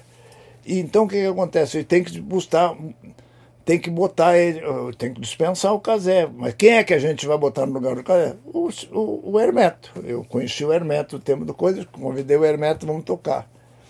E que no disco, que foi candidato para fazer a capa, o Hermeto não achou de, ah, o lugar. E botou lá o Mário, um cara cantado no piano, que apareceu na capa do disco. Mas muitos arranjos que não se fazia, que o Cid fazia, não quero uma coisa assim, assim, o Hermeto fazia. O Hermeto tinha, sempre teve essa facilidade. E o Hermeto é meu amigo, desde o tempo da família, frequentar a casa, coisa e tal. Eu conheci a falecida esposa dele. Agora tive com ele, inclusive agora aí ele faz, me vê na praia, ele começa a falar do meu nome lá. E é um amigo mesmo. É, é, é. Aliás, a gente tem cinco dias de diferença, né? Eu nasci 17, ele nasceu 22 do mesmo ano. E então, a, estava comentando o quê? Sobre o quê? Sobre o Brasil Octopus. Ah, o Brasil Octopus. Então, vocês têm que fazer uma coisa, mas tem que fazer uma música também, uma coisa que, que dê coisa para o desfile, coisa e tal. Tem que fazer como o Sérgio Mendes fez. Então ele fez algumas coisas, gravou o, o, o, o uma, até o, o, coisa, queria que fizesse uma coisa que também chamasse atenção, alguém que pudesse chamar atenção, porque até o Chiquinho, o Chiquinho de Moraes também uma, foi regente também do, do, de um desses espetáculos. Mas aí vocês iam tocar no desfile? No desfile, tocava nos desfiles. E nessa ideia que foi que o Mário Albanese teve o, a ideia de fazer um disco. É, mas para tocar no desfile, você precisa de alguma coisa que chama atenção. Aí ele contrataram o Lene, porque o Lene pegava, rodava guitarra, coisa. Lenny Gordon. Lenny Gordon. Mas na verdade não tocava, não tocava os arranjos no padeiro porque ele não lia, coitado, aquela coisa. E, e foi essa história do, do, do, Tinha gente que não acreditava que esse disco tinha existia. Tanto que teve um cara que estava cobrando mil e não sei quantos reais por um disco, que era um, um vinil lá na. É, super raro. Não é verdade? Eu tenho, inclusive, o vinil. Mas é a história desse, do, do, desse coisa, vocês querendo saber do que, como é que foi a história do, mas teve uma coisa que os caras que andaram fazendo uma, uma reprodução, que isso é uma das coisas interessantes. Eu perguntei para o Mário, encontrei o Mário Albanese, digo, você autorizou de alguém fazer uma reprodução? Não, mas aí está cheio de cara. Eu sei de alguns aí que era de um conjunto que é filho de, de político aqui de São Paulo, que pega essas coisas, grava, lança e grampa uma grana. Isso é uma pirataria danada, mas, mas não adianta você mexer com essa gente. O músico é aquela história, ele quer saber de tocar. Né? Quando tu quer saber de lei, saber, ele não está nem aí, ele quer saber de tocar. Esse é o grande problema do músico. Né? E o caso do Brazilian Octopus foi isso. Perguntei para o Hermeto também a mesma coisa, ninguém sabia de nada. O Nisso, aliás, o Cido faleceu também algum tempo atrás. Ou seja, o disco foi relançado agora e o senhor não recebeu nada? Nada, nem, nem pediram autorização, pra, nem para o Mário, que foi o produtor do disco. Ninguém sabe. Isso aqui é uma, uma. Como é que se fala? O Brasil está Agora está mais ainda. Não é para principiantes. Ei? Não, isso aqui está qualquer coisa. Ô, Alemão, é verdade que você, você tocou com a Simone durante um tempo. Você Toquei que com as duas, duas Simone. Duas Simone? É. A Simone Bittencourt, que é a primeira que eu toquei, que é a baiana que jogava basquete. Isso. Que eu gravei dois discos com ela. Tem, dois discos que foi o arranjo do, do, do sinal carioca, uma pessoa maravilhosa que faleceu precocemente e ele sabia que ele ia morrer com 36 anos, porque ele disse assim: o meu avô morreu com 36 anos, meu pai morreu com 36 anos e eu vou morrer com 36 Quem anos. Quem foi? O, como é? O Will, Will Cox. Ah, o Will Cox. É. Que ele fez arranjo. É mesmo. Era um puta cara. Ele que botou o nome do, do cara de. coisa. no toquinho. Ele, ele gostava de fazer brincadeira com o nome, né? E dizem que você que ensinou a Simone a tocar um pouquinho de violão? Não, ela nunca passou de um pouquinho. E, mas nunca fiz para ela. Quais, quais discos? Eu sou culpado. O Cigarra e o, o, o, o outro é. Que do, tem três discos, na verdade. Um no Canecão, ao vivo no Canecão, que o conjunto era é, coisa e era o, o como é o, aliás, professor lá na escola também, o, tocou saxofone, depois e flauta lá, que é o Sion, né? Roberto Sion. Roberto Sion. Grande e que você falou no... no, no, no... Robert, Roberto Sion, aliás, permite um pitaco aí, é. Roberto Sion, pouca gente sabe, o Casé era, o Casé era um músico extraordinário. Eu toquei, eu toquei junto com o Casé, eu toquei com o Casé nos anos 60, jun, até nós fizemos recentemente, um, em 2012, recentemente, em 2012, o jornalista, é, o meu pai, me falhou a memória, fez um, um, um projeto em homenagem ao Casé. Nós tocamos no Sesc Bom Retiro, é, em homenagem a ele, é, no conjunto do Casé, nesse conjunto que nós tocamos nos anos 60, tinha simplesmente o Hamilton Godoy, Adilson Godoy, Magno Alcântara, trompete, o próprio Casé e um excelente trombonista que era o Azevedo. Era, era, uma, era um, um conjunto, e o, e o baterista era o Ratinho era o irmão, o irmão do, do Magno Alcântara e do, e do Carlos Alberto Alcântara, parece, que também tocou. Parece faleceu o Ratinho. O Ratinho faleceu. Que é muito, né? muito para o Japão. Né? é. Ele, ele, ele estava fora de São Paulo. Então, esse grupo, nossa, eu tenho um. Inclusive, se vocês me permitirem, teve um episódio. Nós fomos tocar em Assis, que era a terra do Casé, e a gente tinha nessa época, o alemão lembra, a gente tocava uh, em bailes, assim. Você viajava quinta, sexta, sábado, domingo e voltava para São Paulo de maca, né? Arrebentado. E nós já tínhamos tocado quinta à noite, sexta e sábado nós fomos tocar numa matinê em Assis. Nunca vou esquecer disso. E eu não sei o que deu na cabeça de do Casé, porque ele era assim, quando ele se inspirava, ele contagiava todo mundo. Ora, um time com Hamilton Godoy no piano, com ali o, o intruso era eu, realmente. Eu, eu era, me considero assim uma, um privilegiado de ter tido essa oportunidade de, de ter vivido isso. E no meio do, do da começou a matinê e chegou um matinê, vocês sabiam o que era, era uhum. tarde e tal, ia das três da tarde até umas oito da noite. No, no, assim, uma meia hora depois que começou a matinê, chegou uma pessoa lá e pediu para o Casé para tocar, porque ele tinha assistido um, um, um, show de jazz que a gente tinha feito na, no Teatro Oficina. E pediu para o Casé tocar um tema. Olha, foi uma coisa assim excepcional. O Casé começou a tocar, eu me lembro como se fosse hoje, foi é, Harley Noturno, que ele era uma, uma, das músicas que ele gostava, inclusive, de tocar. Começou a tocar o Harley Noturno, o pessoal começou a parar de dançar e ir para perto do palco. O contágio foi tão grande que depois ele terminou, pediram bis, ele começou a tocar outro tema, eu não me lembro agora qual foi. Eu sei que o baile acabou e virou um show de jazz numa cidade do interior de São Paulo, a coisa mais fantástica que eu vi na minha vida. Trezentas e tantas pessoas sentaram no chão para assistir ele tocar. E, obviamente, Hamilton Godoy, Magno Alcântara. É, foi, foi fabuloso. Isso aí foi um. Assim, foi uma daquelas coisas que a gente, a gente como músico, chama de miraculoso. Uhum. Miraculoso. Foi fantástico. Casé.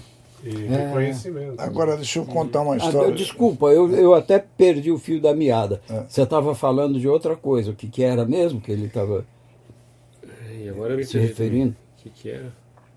Do, do, você falou do Octopus, depois.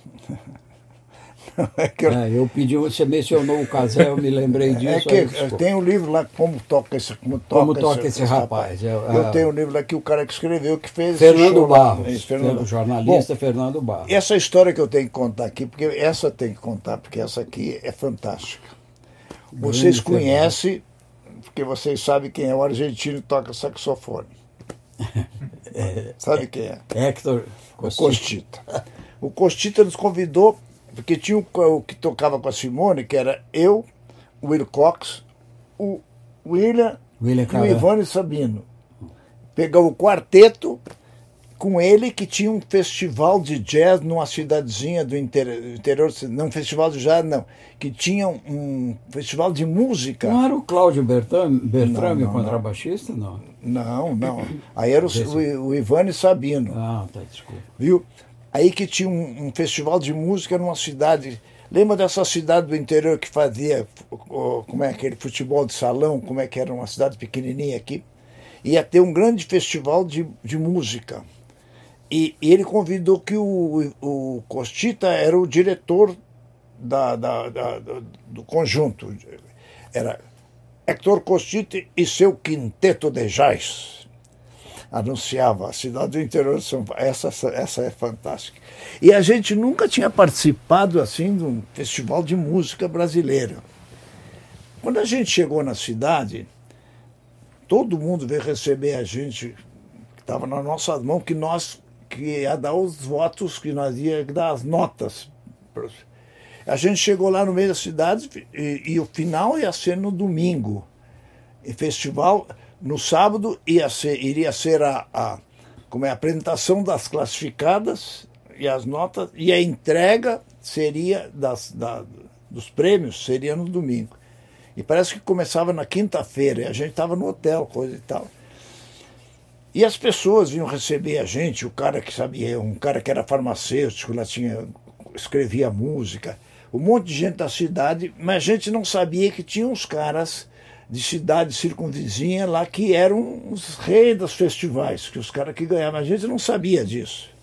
A gente queria saber ouvir as músicas e dar nota, né? E anunciar o quinteto de jazz. Esses caras que recebiam tudo a gente, era tudo compositor da cidade. Né? O período pós-festivais da Record, né? Não, isso é isso. Contaminou é, todo é, o interior, todo, é. todo lugar tinha então, um festival. É, mas isso é essa fantástica, o encerramento, o final que é interessante.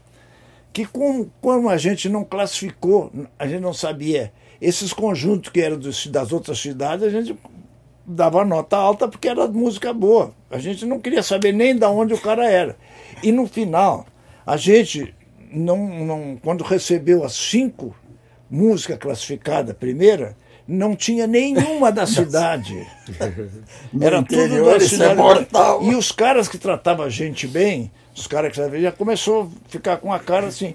E o cara anunciava, ia, não perca amanhã, domingo, coisa e tal a, a, apresentação depois do encerramento do grande do conjunto de, de jazz de Hector Costita.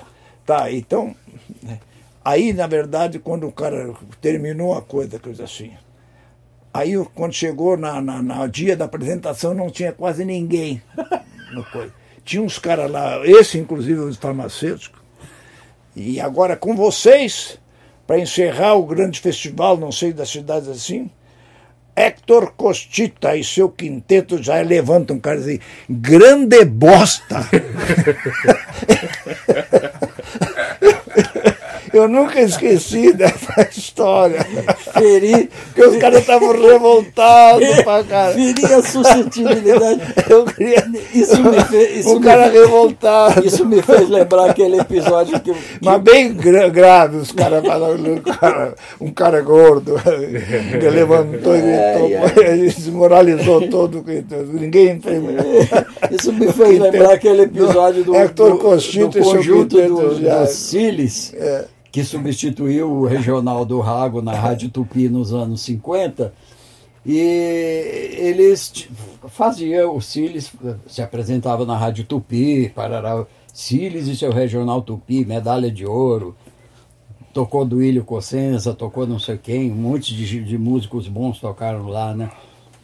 E eles foram se apresentar é, numa cidade também do interior, bem distante, e o apresentador é, não conhecia, sei lá qual era a dele, acho que não tinha assistido direito os programas da, da, TV Tupi, e o regional tinha o Siles, que era o clarinetista, o, o Esmeraldino, que era o cavaquinho, tinha o, o, o Vanderlei, que era o, o Vanderlei, que era o acordeonista, e eles levaram o Zequinha, que era o pandeirista, e eles levaram o Azeitona no lugar de seu correr, que era muito idoso e tal. Levaram o Azeitona de contrabaixo, Azeitoninha desse tamanho, vocês já devem ter visto fotografia, trabalhava no, com, com em, sketches de novelas na, na TV Tupi, né?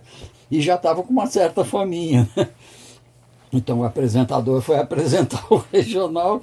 Então, e com vocês o grande regional do Silas na trombeta. Era, clarin, era Silas e era clarinete.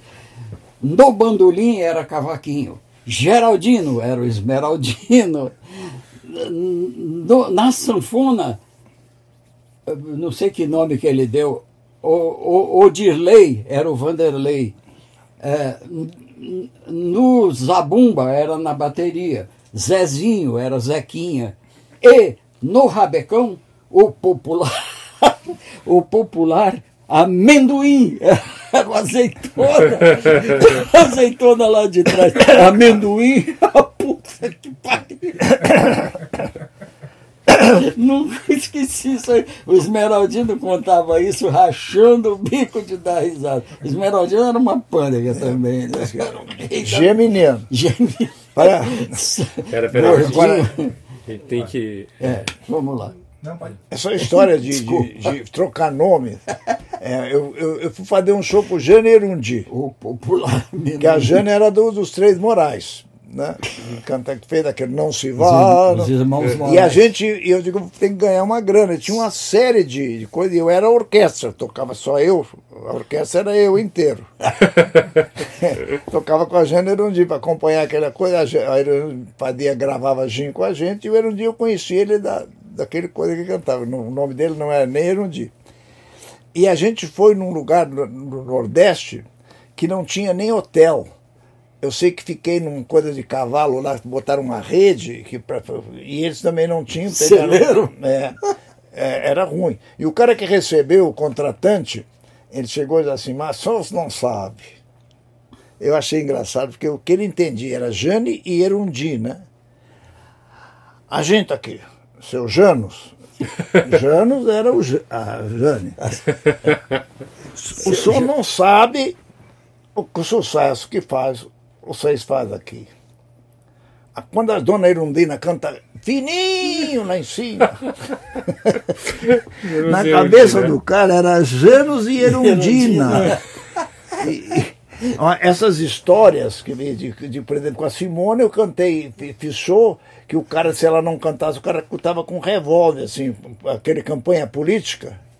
Que ela disse assim, mas não vou cantar porque não tenho o meu. O, o, como é? O, Tá, os microfones estão todos estourados, alto-falantes e tudo. Eu não vou cantar com isso. É só que sabe se vai cantar ou não vai cantar. Esses episódios gaiata, lembra? Você lembra uma, uma vez que nós fomos não sei que cidade lá do sertão do Nordeste também, que a gente chegou com a Vanderlé, desceu do avião, um aeroporto de terra era um DC-3, a gente desceu, desceu do avião e os molequinhos vieram correndo né, para poder ajudar a levar a bateria.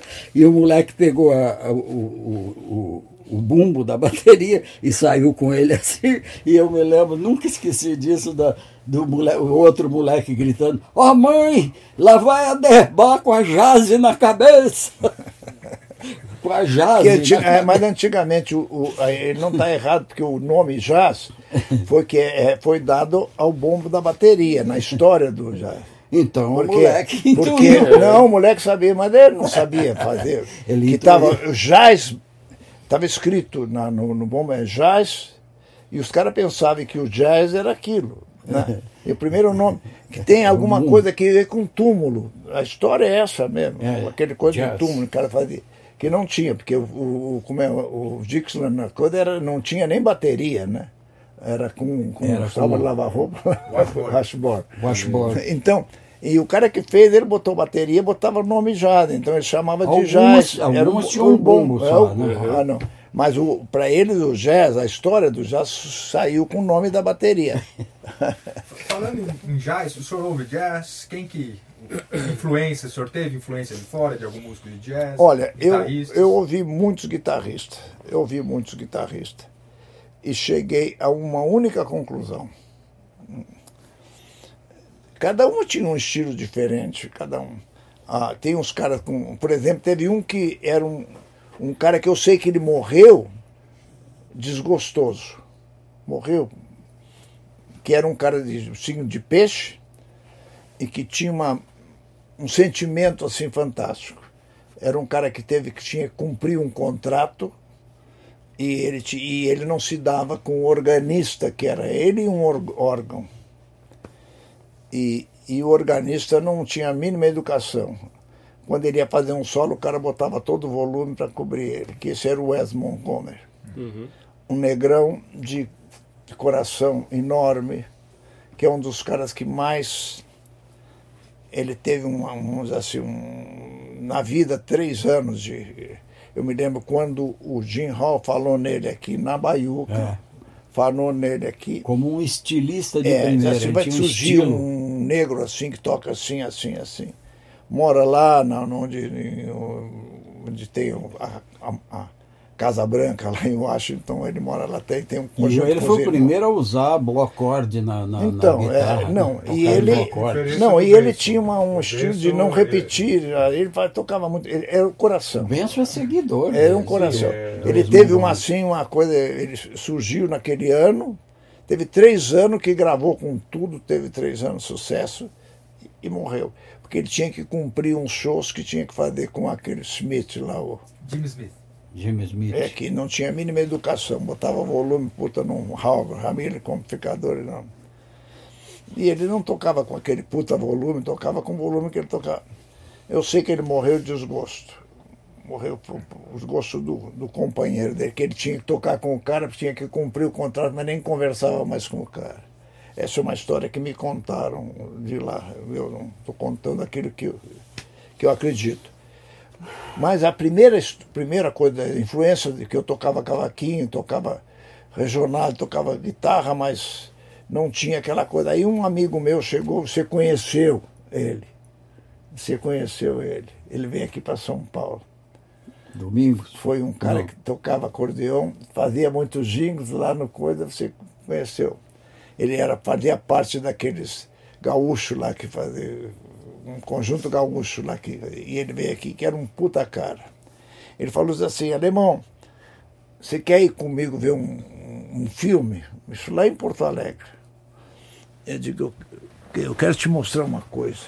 E ele tocava acordeão, mas não era nada disso.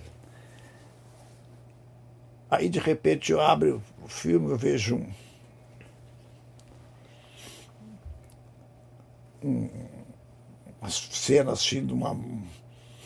Aí entra uma, uma mulher, uma loira muito bonita, aquela coisa, de repente ouço um som de guitarra.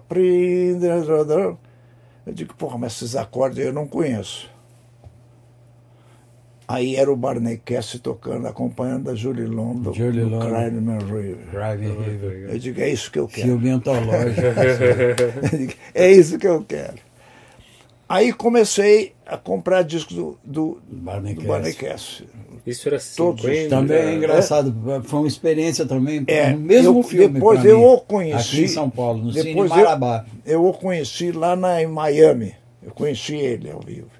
Que estava de férias, a família dele é tudo lá da, da, da- Que é um erro, que eu vou dizer com o verdadeiro nome: Florida. Não é Flórida, Flórida não existe. É que os americanos tomaram o México e botaram o nome de Flórida, que não existe. É Florida. Essa história tem que ser contada também. né? Por que, que chamam de Flórida? Não existe a palavra Flórida. É Florida. E conversei, um cara muito educado. Teve aqui uma história aqui, que eu sei a história verdadeira, quando ele veio aqui, que veio coisa e disse assim, porra, mas vocês querem me dar 15 minutos para tocar? O cara que sempre me imitou, vocês vão dar 45 minutos para ele e eu vou tocar só 15. Essa história aconteceu aqui. Que Ele ficou aqui, aí o... Do o Barney Castle? Não, é do- que foi o... que foi preso lá. O cara que foi preso. Ficou com o nome, mas também não, ele só toca bem sozinho, porque quando tem que acordar ele se perde todo, não tem... Tem um puta nome, tá vivo ainda. Guitarrista? É. Tem um nome fantástico. E eles quiseram dar para Por quem ele. que ele veio? Americano? Não, ele veio e, era, e falaram que aqui ele tinha um, um- um baixista e um, um- e um, e um coisa que era o, o- que era o coisa que não, e o cara não falou com o baixista nem com o baterista que tinha que tocar com ele que era um vigarista também tem até hoje aí é o do- que faz a reprogramação da TV coisa lá sabe quem é depois e, e ele ficou esperando os caras. Cadê o, o O baterista e o baixista? E os caras não sabiam, ele ficou esperando. Isso aí, e quando era, foi lá no. o- lá na. Como, era, como é que se fala? Lá perto de casa, lá. lá no, o- era coisa de jazz lá, do Brasil, São Paulo. E ele ficou com ficou com. Aí botaram os caras, pô, mas não falou, mas ninguém me falou que tinha que tocar com ele. Isso o, o baterista tocou com a, com a Elis, com, que tocou comigo aqui. E aí ele ficou com, ficou com pinta que ele era banqueiro. Botaram na cabeça que uma puta do Barricast foi um puta de um cara, um- uma moça, vamos dizer, forma de dizer, um cara educado pra caramba. Aí inventaram essa hora e deram 45 minutos para tocar. Ficou burro, porque o contrato não era isso, né? Entendeu? Isso o Barney Castle. Barney Cass. Que é um dos caras que eu considero assim, de uma, principalmente acompanhando, acompanhar a cantora ninguém. E teve aquela história do, do segundo disco que ele vendeu muito disco, não era só pela Julie London, vendeu por ele mesmo. Por ele que tudo mesmo, que é é. guitarrista era uma forma de acompanhar. Tanto que a segunda gravação, que é Howard Robert, que foi, já não é a mesma coisa. Howard cara. Robert, É, é. tem- então aí tem todas as histórias de boa. Aí eu, quando eu vi o primeiro disco que eu comprei no Uruguai do Tal Farlo, ele não respeitava o ritmo. E ele mesmo confessa no segundo disco. Eu era ligado, tô- queria dar a nota, mas esquecia do swing. Né?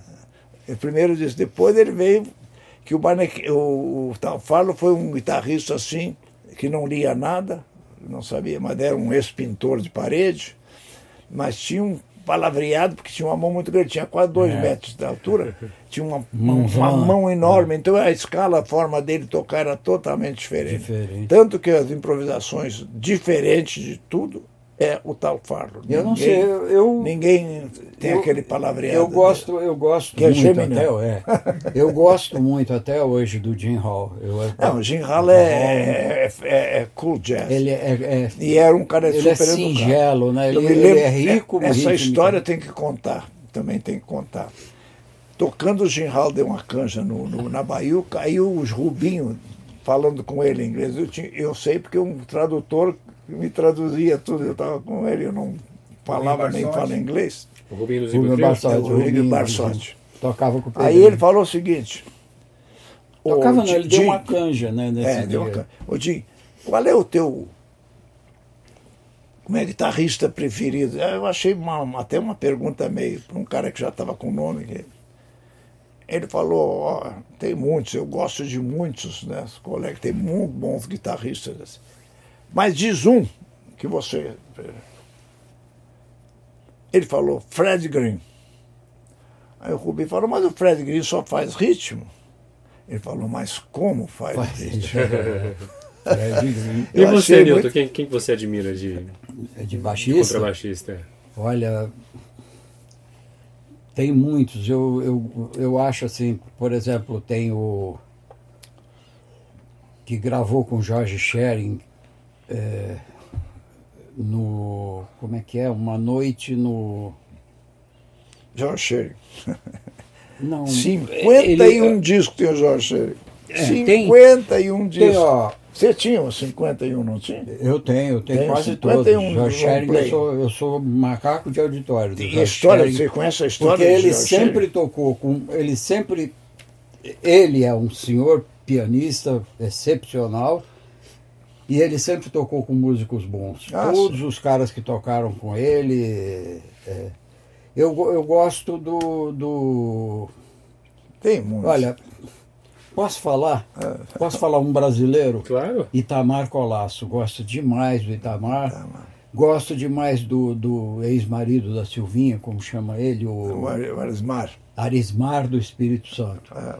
Ah, gosto do Arismar como músico, como pessoa. O Arismar, é, o Arismar é muito divertido. Eu, eu, eu, eu posso citar estrangeiros também, claro. Mas eh, eu não sei, eh, eu acho assim que o, o músico, para você estabelecer um. Ray Brown. É, Ray Brown, tá, tá certo, tem todos esses tradicionais, Slam Stewart, com é. aquele arco dele. Eu gostava muito ah, do, do, do, do, que tocou com o Miles Davis, como chamava, Paul Chambers. Paul os Chambers. improvisos do Paul Chambers de arco. Ah, Scott Lafaro. Scott Lafaro. Scott Lafaro. Tem, tem muita gente para você citar. Agora, eu prefiro citar aqueles que eu vi tocar, entendeu? Que eu, que eu tive assim, o tete a tete com eles. Porque aí você, você vendo tocar, você recebe não só. Você percebe não só a, a, a, forma de tocar, como a energia que, aquele, que aquela pessoa tem. Né? No, e para mim, por exemplo, esses dois, Arismar do Espírito Santo muito bom, e excelente. Tem o filho, Thiago, que é filho. filho e o filho está tocando muito. O filho, não, o filho, eu, te, e, o filho eu não vi ainda de perto. Tá o filho está tá arrebentando, tá, não tá, vi ainda de tá. perto. Mas deve estar. Tá. Pelo pai que tem, e o, DNA. Do, quem está tocando Góes. muito. É, Silvia quem, Góes e, e, e Arismar do Espírito é, Quem está tocando muito baixo também é o filho do Will Cox. É, Sabia? isso eu ouvi falar. É. Agora, e o Itamar Colasso, eu gosto muito do jeito dele, o jeito, o estilo dele. É um, é um baixista com estilo.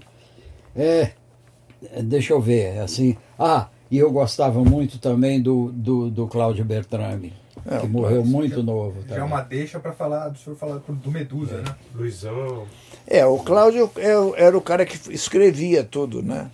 Porque você tinha, você tinha, é, o, o, o Cláudio era, eu conheci bem, muito bem o Cláudio ele era muito coisa para escrever, escrevia, era tudo escrito. Né? E ele que escrevia tudo. Tudo era escrito por ele, porque o, o Tuca é um puta pianista. Se o Tuca fosse um cara tivesse estudasse como o irmão dele, ele tocava melhor que o irmão. Mas ele é muito relaxado. O Tuca é irmão do irmão do, do Hamilton. Do Hamilton e do Adilson. O Tuca, sabe quem é o Tuca? sabe quem é o Tuca? O Amilson Godoy. Amilson, Amilson. É, Nelson Rodar. Porque o Tuca é muito relaxado, ele, ele escreve muito bem arranjos, tal, tá com essa orquestra aí. Mas é um cara que é mais, como é que se fala, até ritmicamente ele é mais swingueiro até do que coisa. E é um cara que pode botar um negócio lá, toca, ele vai tocar bem. O Claudinho, Não é só porque era meu amigo. O Claudinho gostava muito do, do da finesse dele tocando baixo. É. Um baixista. Porque o contrabaixo tá certo, ele a gente falar do contrabaixo solista, você falar de, de contrabaixista solista, você vai achar, como você falou, né? A única, a única coisa Agora, que eu posso... a questão é que a função do instrumento é uma a função básica do instrumento é dar uma fundamentação boa e com boa cadência, com não é com bom swing, é, é, é um, um modulador, vamos dizer assim do swing dentro é que é que a coisa do, do baixo elétrico é uma coisa e do baixo acústico é outra é, é, mas ah. acontece por exemplo no caso do Itamar o Itamar ele toca bem os dois é. o Itamar toca bem o, o, o meu Deus do céu o, o Arismar. o Arismar também toca bem os dois então isso eu acho eu acho importante porque é, um, é uma, um universo só o, Só que a, a, forma, o recurso o Arismar, é diferente. O Arismar, o Arismar é muito inventivo. É. Ele é muito li, liberado para tocar. Ele às vezes não está lendo nada, mas ele toca. É. Você pode botar um negócio para tocar lá, ele pode botar uma coisa complicada, ele vai lá e toca. O espírito é, hermético. Hein? O espírito hermético. É, isso mesmo. vamos falar do, do Medusa, que, então, é, que, que o João quer saber a história dessa banda aí que marcou a época. Então, o, o Medusa foi o seguinte: eu estava fazendo o meu disco no som da gente. E aí tinha, já tinha um, um, um guitarrista que tinha feito algumas coisas que eles foram para a França. E, e, parece que na França o guitarrista pisou na bola lá, não acertou nada lá. Já tinha gravado algumas coisas. Aí o, o, o Cláudio falou comigo, pô, você não quer, o cara não, não, não dá, não dá para você não quer fazer guitarra, tira o cara e você toca. Eu digo, ah, eu estou fazendo meu disco aqui, mas eu vou fazer. Aí o, o, o, o, o coisa falou, faz, faz, não tem problema. Aí eu regravei tudo que estava só, que gravei, o solo foi tudo eu que fiz gravei o, o Nordestina, que não estava no Coisa, que é uma música minha, que ele não queria gravar, eu digo, quer uma música brasileira, eu digo, vou fazer uma música brasileira. E gravei, fiz no estúdio lá, gravei, fiz tudo. E aí comecei, fiz algum show, algumas coisas com eles. Mas eu não era o cara. Depois ele queria que eu ficasse, mas com a morte. O Bedusa teve uma, assim, uma, uma, uma ascensão maravilhosa de público o pessoal gostava muito daquele estilo, né, de mil divisões, mil coisas. E, mas com a morte do Cláudio, ensaiava na casa dele, com a morte não, com a morte, quando ele teve o.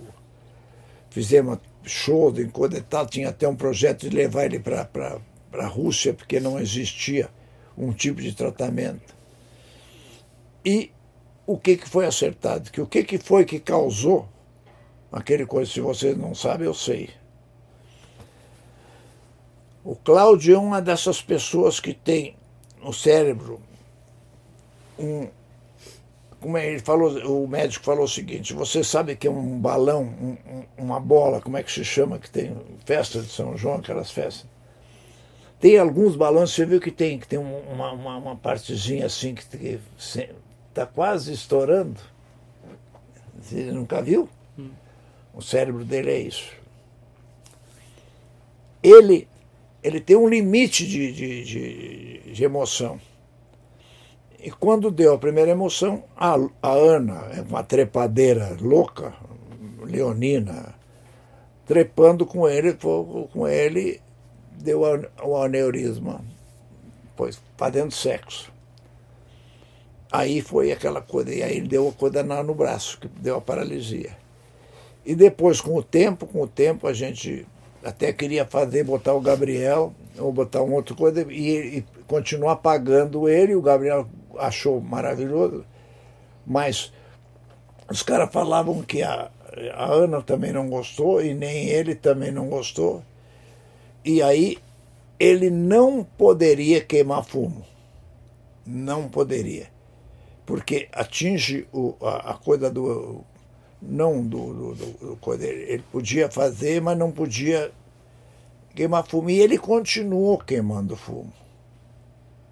O grande problema do, do coisa é esse. Do Cláudio. E, e aí não, ele falou, se outra vez ele acontecer, agora não vai ter jeito, porque aí vai ter. Foi o que aconteceu. E aí estourou de vez. A, teve um aneurisma, né? Cerebral. Um aneurisma, mas da outra vez que deu uma derrame total. Aí não teve, foi aí que ele morreu. Ele não poderia. Na verdade, se ele parasse que um tempo, ele parou, e mesmo ele estava tocando no estúdio lá com uma mão só, estava voltando, coisa e tal. Porque ele era um músico fantástico, um cara bom, mas o problema dele era maconha. Maconha. Eu me lembro uma que, vez. Segundo os experts, não faz mal para ninguém. Não faz, não faz para ninguém. Mas ah, não é, é, o cara falou isso. Só para um cara normal, um cara que tem o cérebro normal, não tem problema. Mas ele tinha aquele problema, que tem um limite. Quando você atinge um, um, um, vamos dizer assim, um grau de ilusionismo, vamos usar essa palavra que não era bem isso, você não pode, vai estourar e vai dar um. E foi o caso do Cláudio Bertrame. É. Tempo meio. É? Eu acho que agora, só contar uma história da Elise, né? Acho que acho legal o senhor dar uma insistida na, na Então, Elise. a Elise eu conheci ela, aquela coisa que eu estava contando, conheci ela, toquei com ela na Rádio Gaúcha. Lá tinha o Rui Barros, que era um pianista, eu, tinha, eu tocava com um quarteto que acompanhava os cantores e coisa e tal.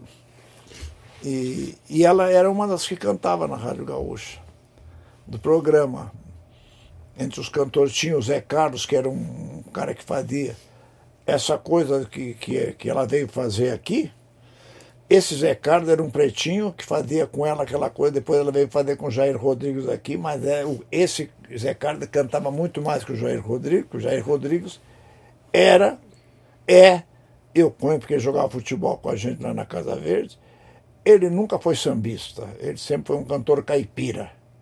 Que o, o, o crioulo da Casa Verde, eu sei porque eu vou contar isso para você.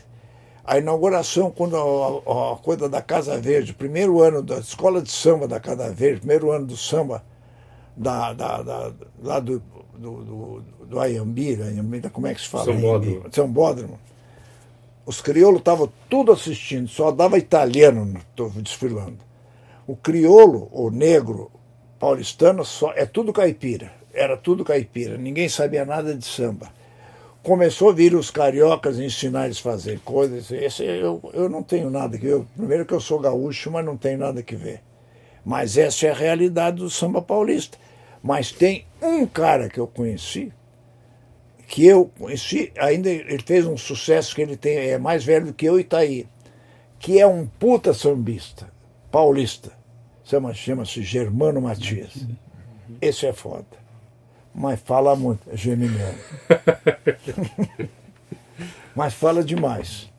Mas a Elis cantava com esse outro cantor lá, lá na Rádio Gaúcha? Cantava com esse que tocava muito bem cavaquinho, que eu descobri ele num circo lá no sul. E ela fazia moreninha linda, moreninha, aquela coisa que foi botada, não era novidade isso aqui, com, com, com o Jair.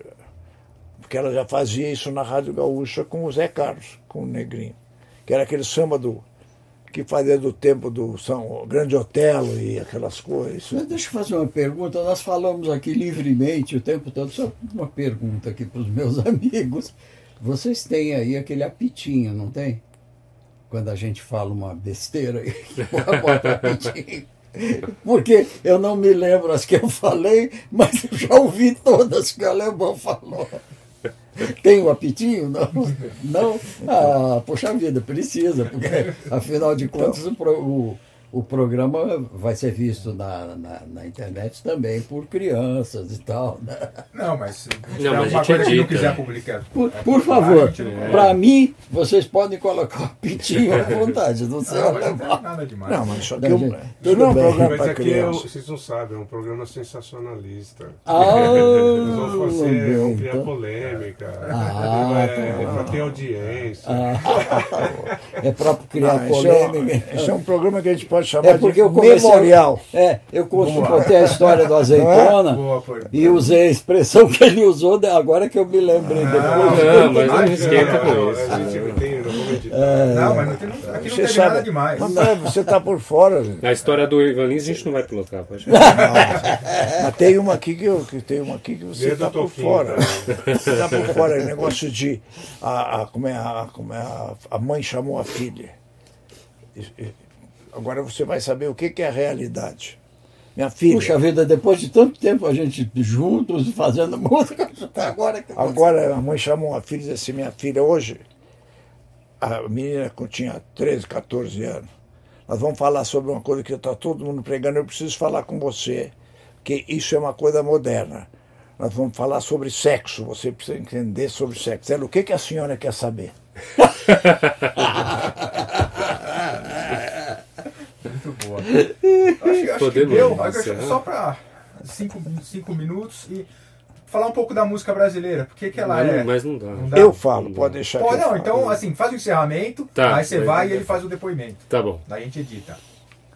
Eu também tenho que é. partir. Tá bom. O senhor pode ficar mais 10 minutinhos? Posso. Daí a gente grava Tem isso. café? Tem. tem. peraí, peraí. Eu só, só, vou fazer um fechamento, depois a gente. Daí o senhor fala Faz, essa e ele. Faz fechamento e encerramento? É. É a mesma coisa. Mesma coisa. tá bom.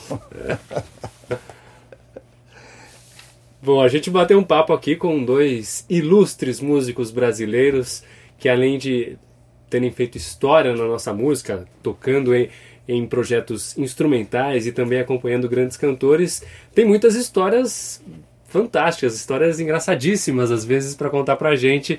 E, então a gente bateu um papo com o Olmir Stocker, que é o alemão, e o Newton Siqueira Campos, que não é alemão, é, é carioca, carioca filho de nordestinos e paulista. E paulista. É um, é um caulista. E o, o Olmir, um gaúcho que também virou paulista, é um gaulista. Eu é. sou caulistetino. Porque tenho nordestino, nordestino também. Senhores, muito obrigado pela participação aqui no Na Agulha do Vinil. Espero que vocês tenham gostado das histórias. Até a próxima. Ah, só lembrando aqui, vamos dar os créditos. Eu sou Regis Salvarani, produção do João Carlos Fávaro, que é o idealizador desse podcast e desse canal. Tem o grande Flávio Franco Araújo, que está ali atrás da câmera e que também faz a gravação, a edição. E a Lúcia Rodrigues na produção também. Um abraço a todos, valeu!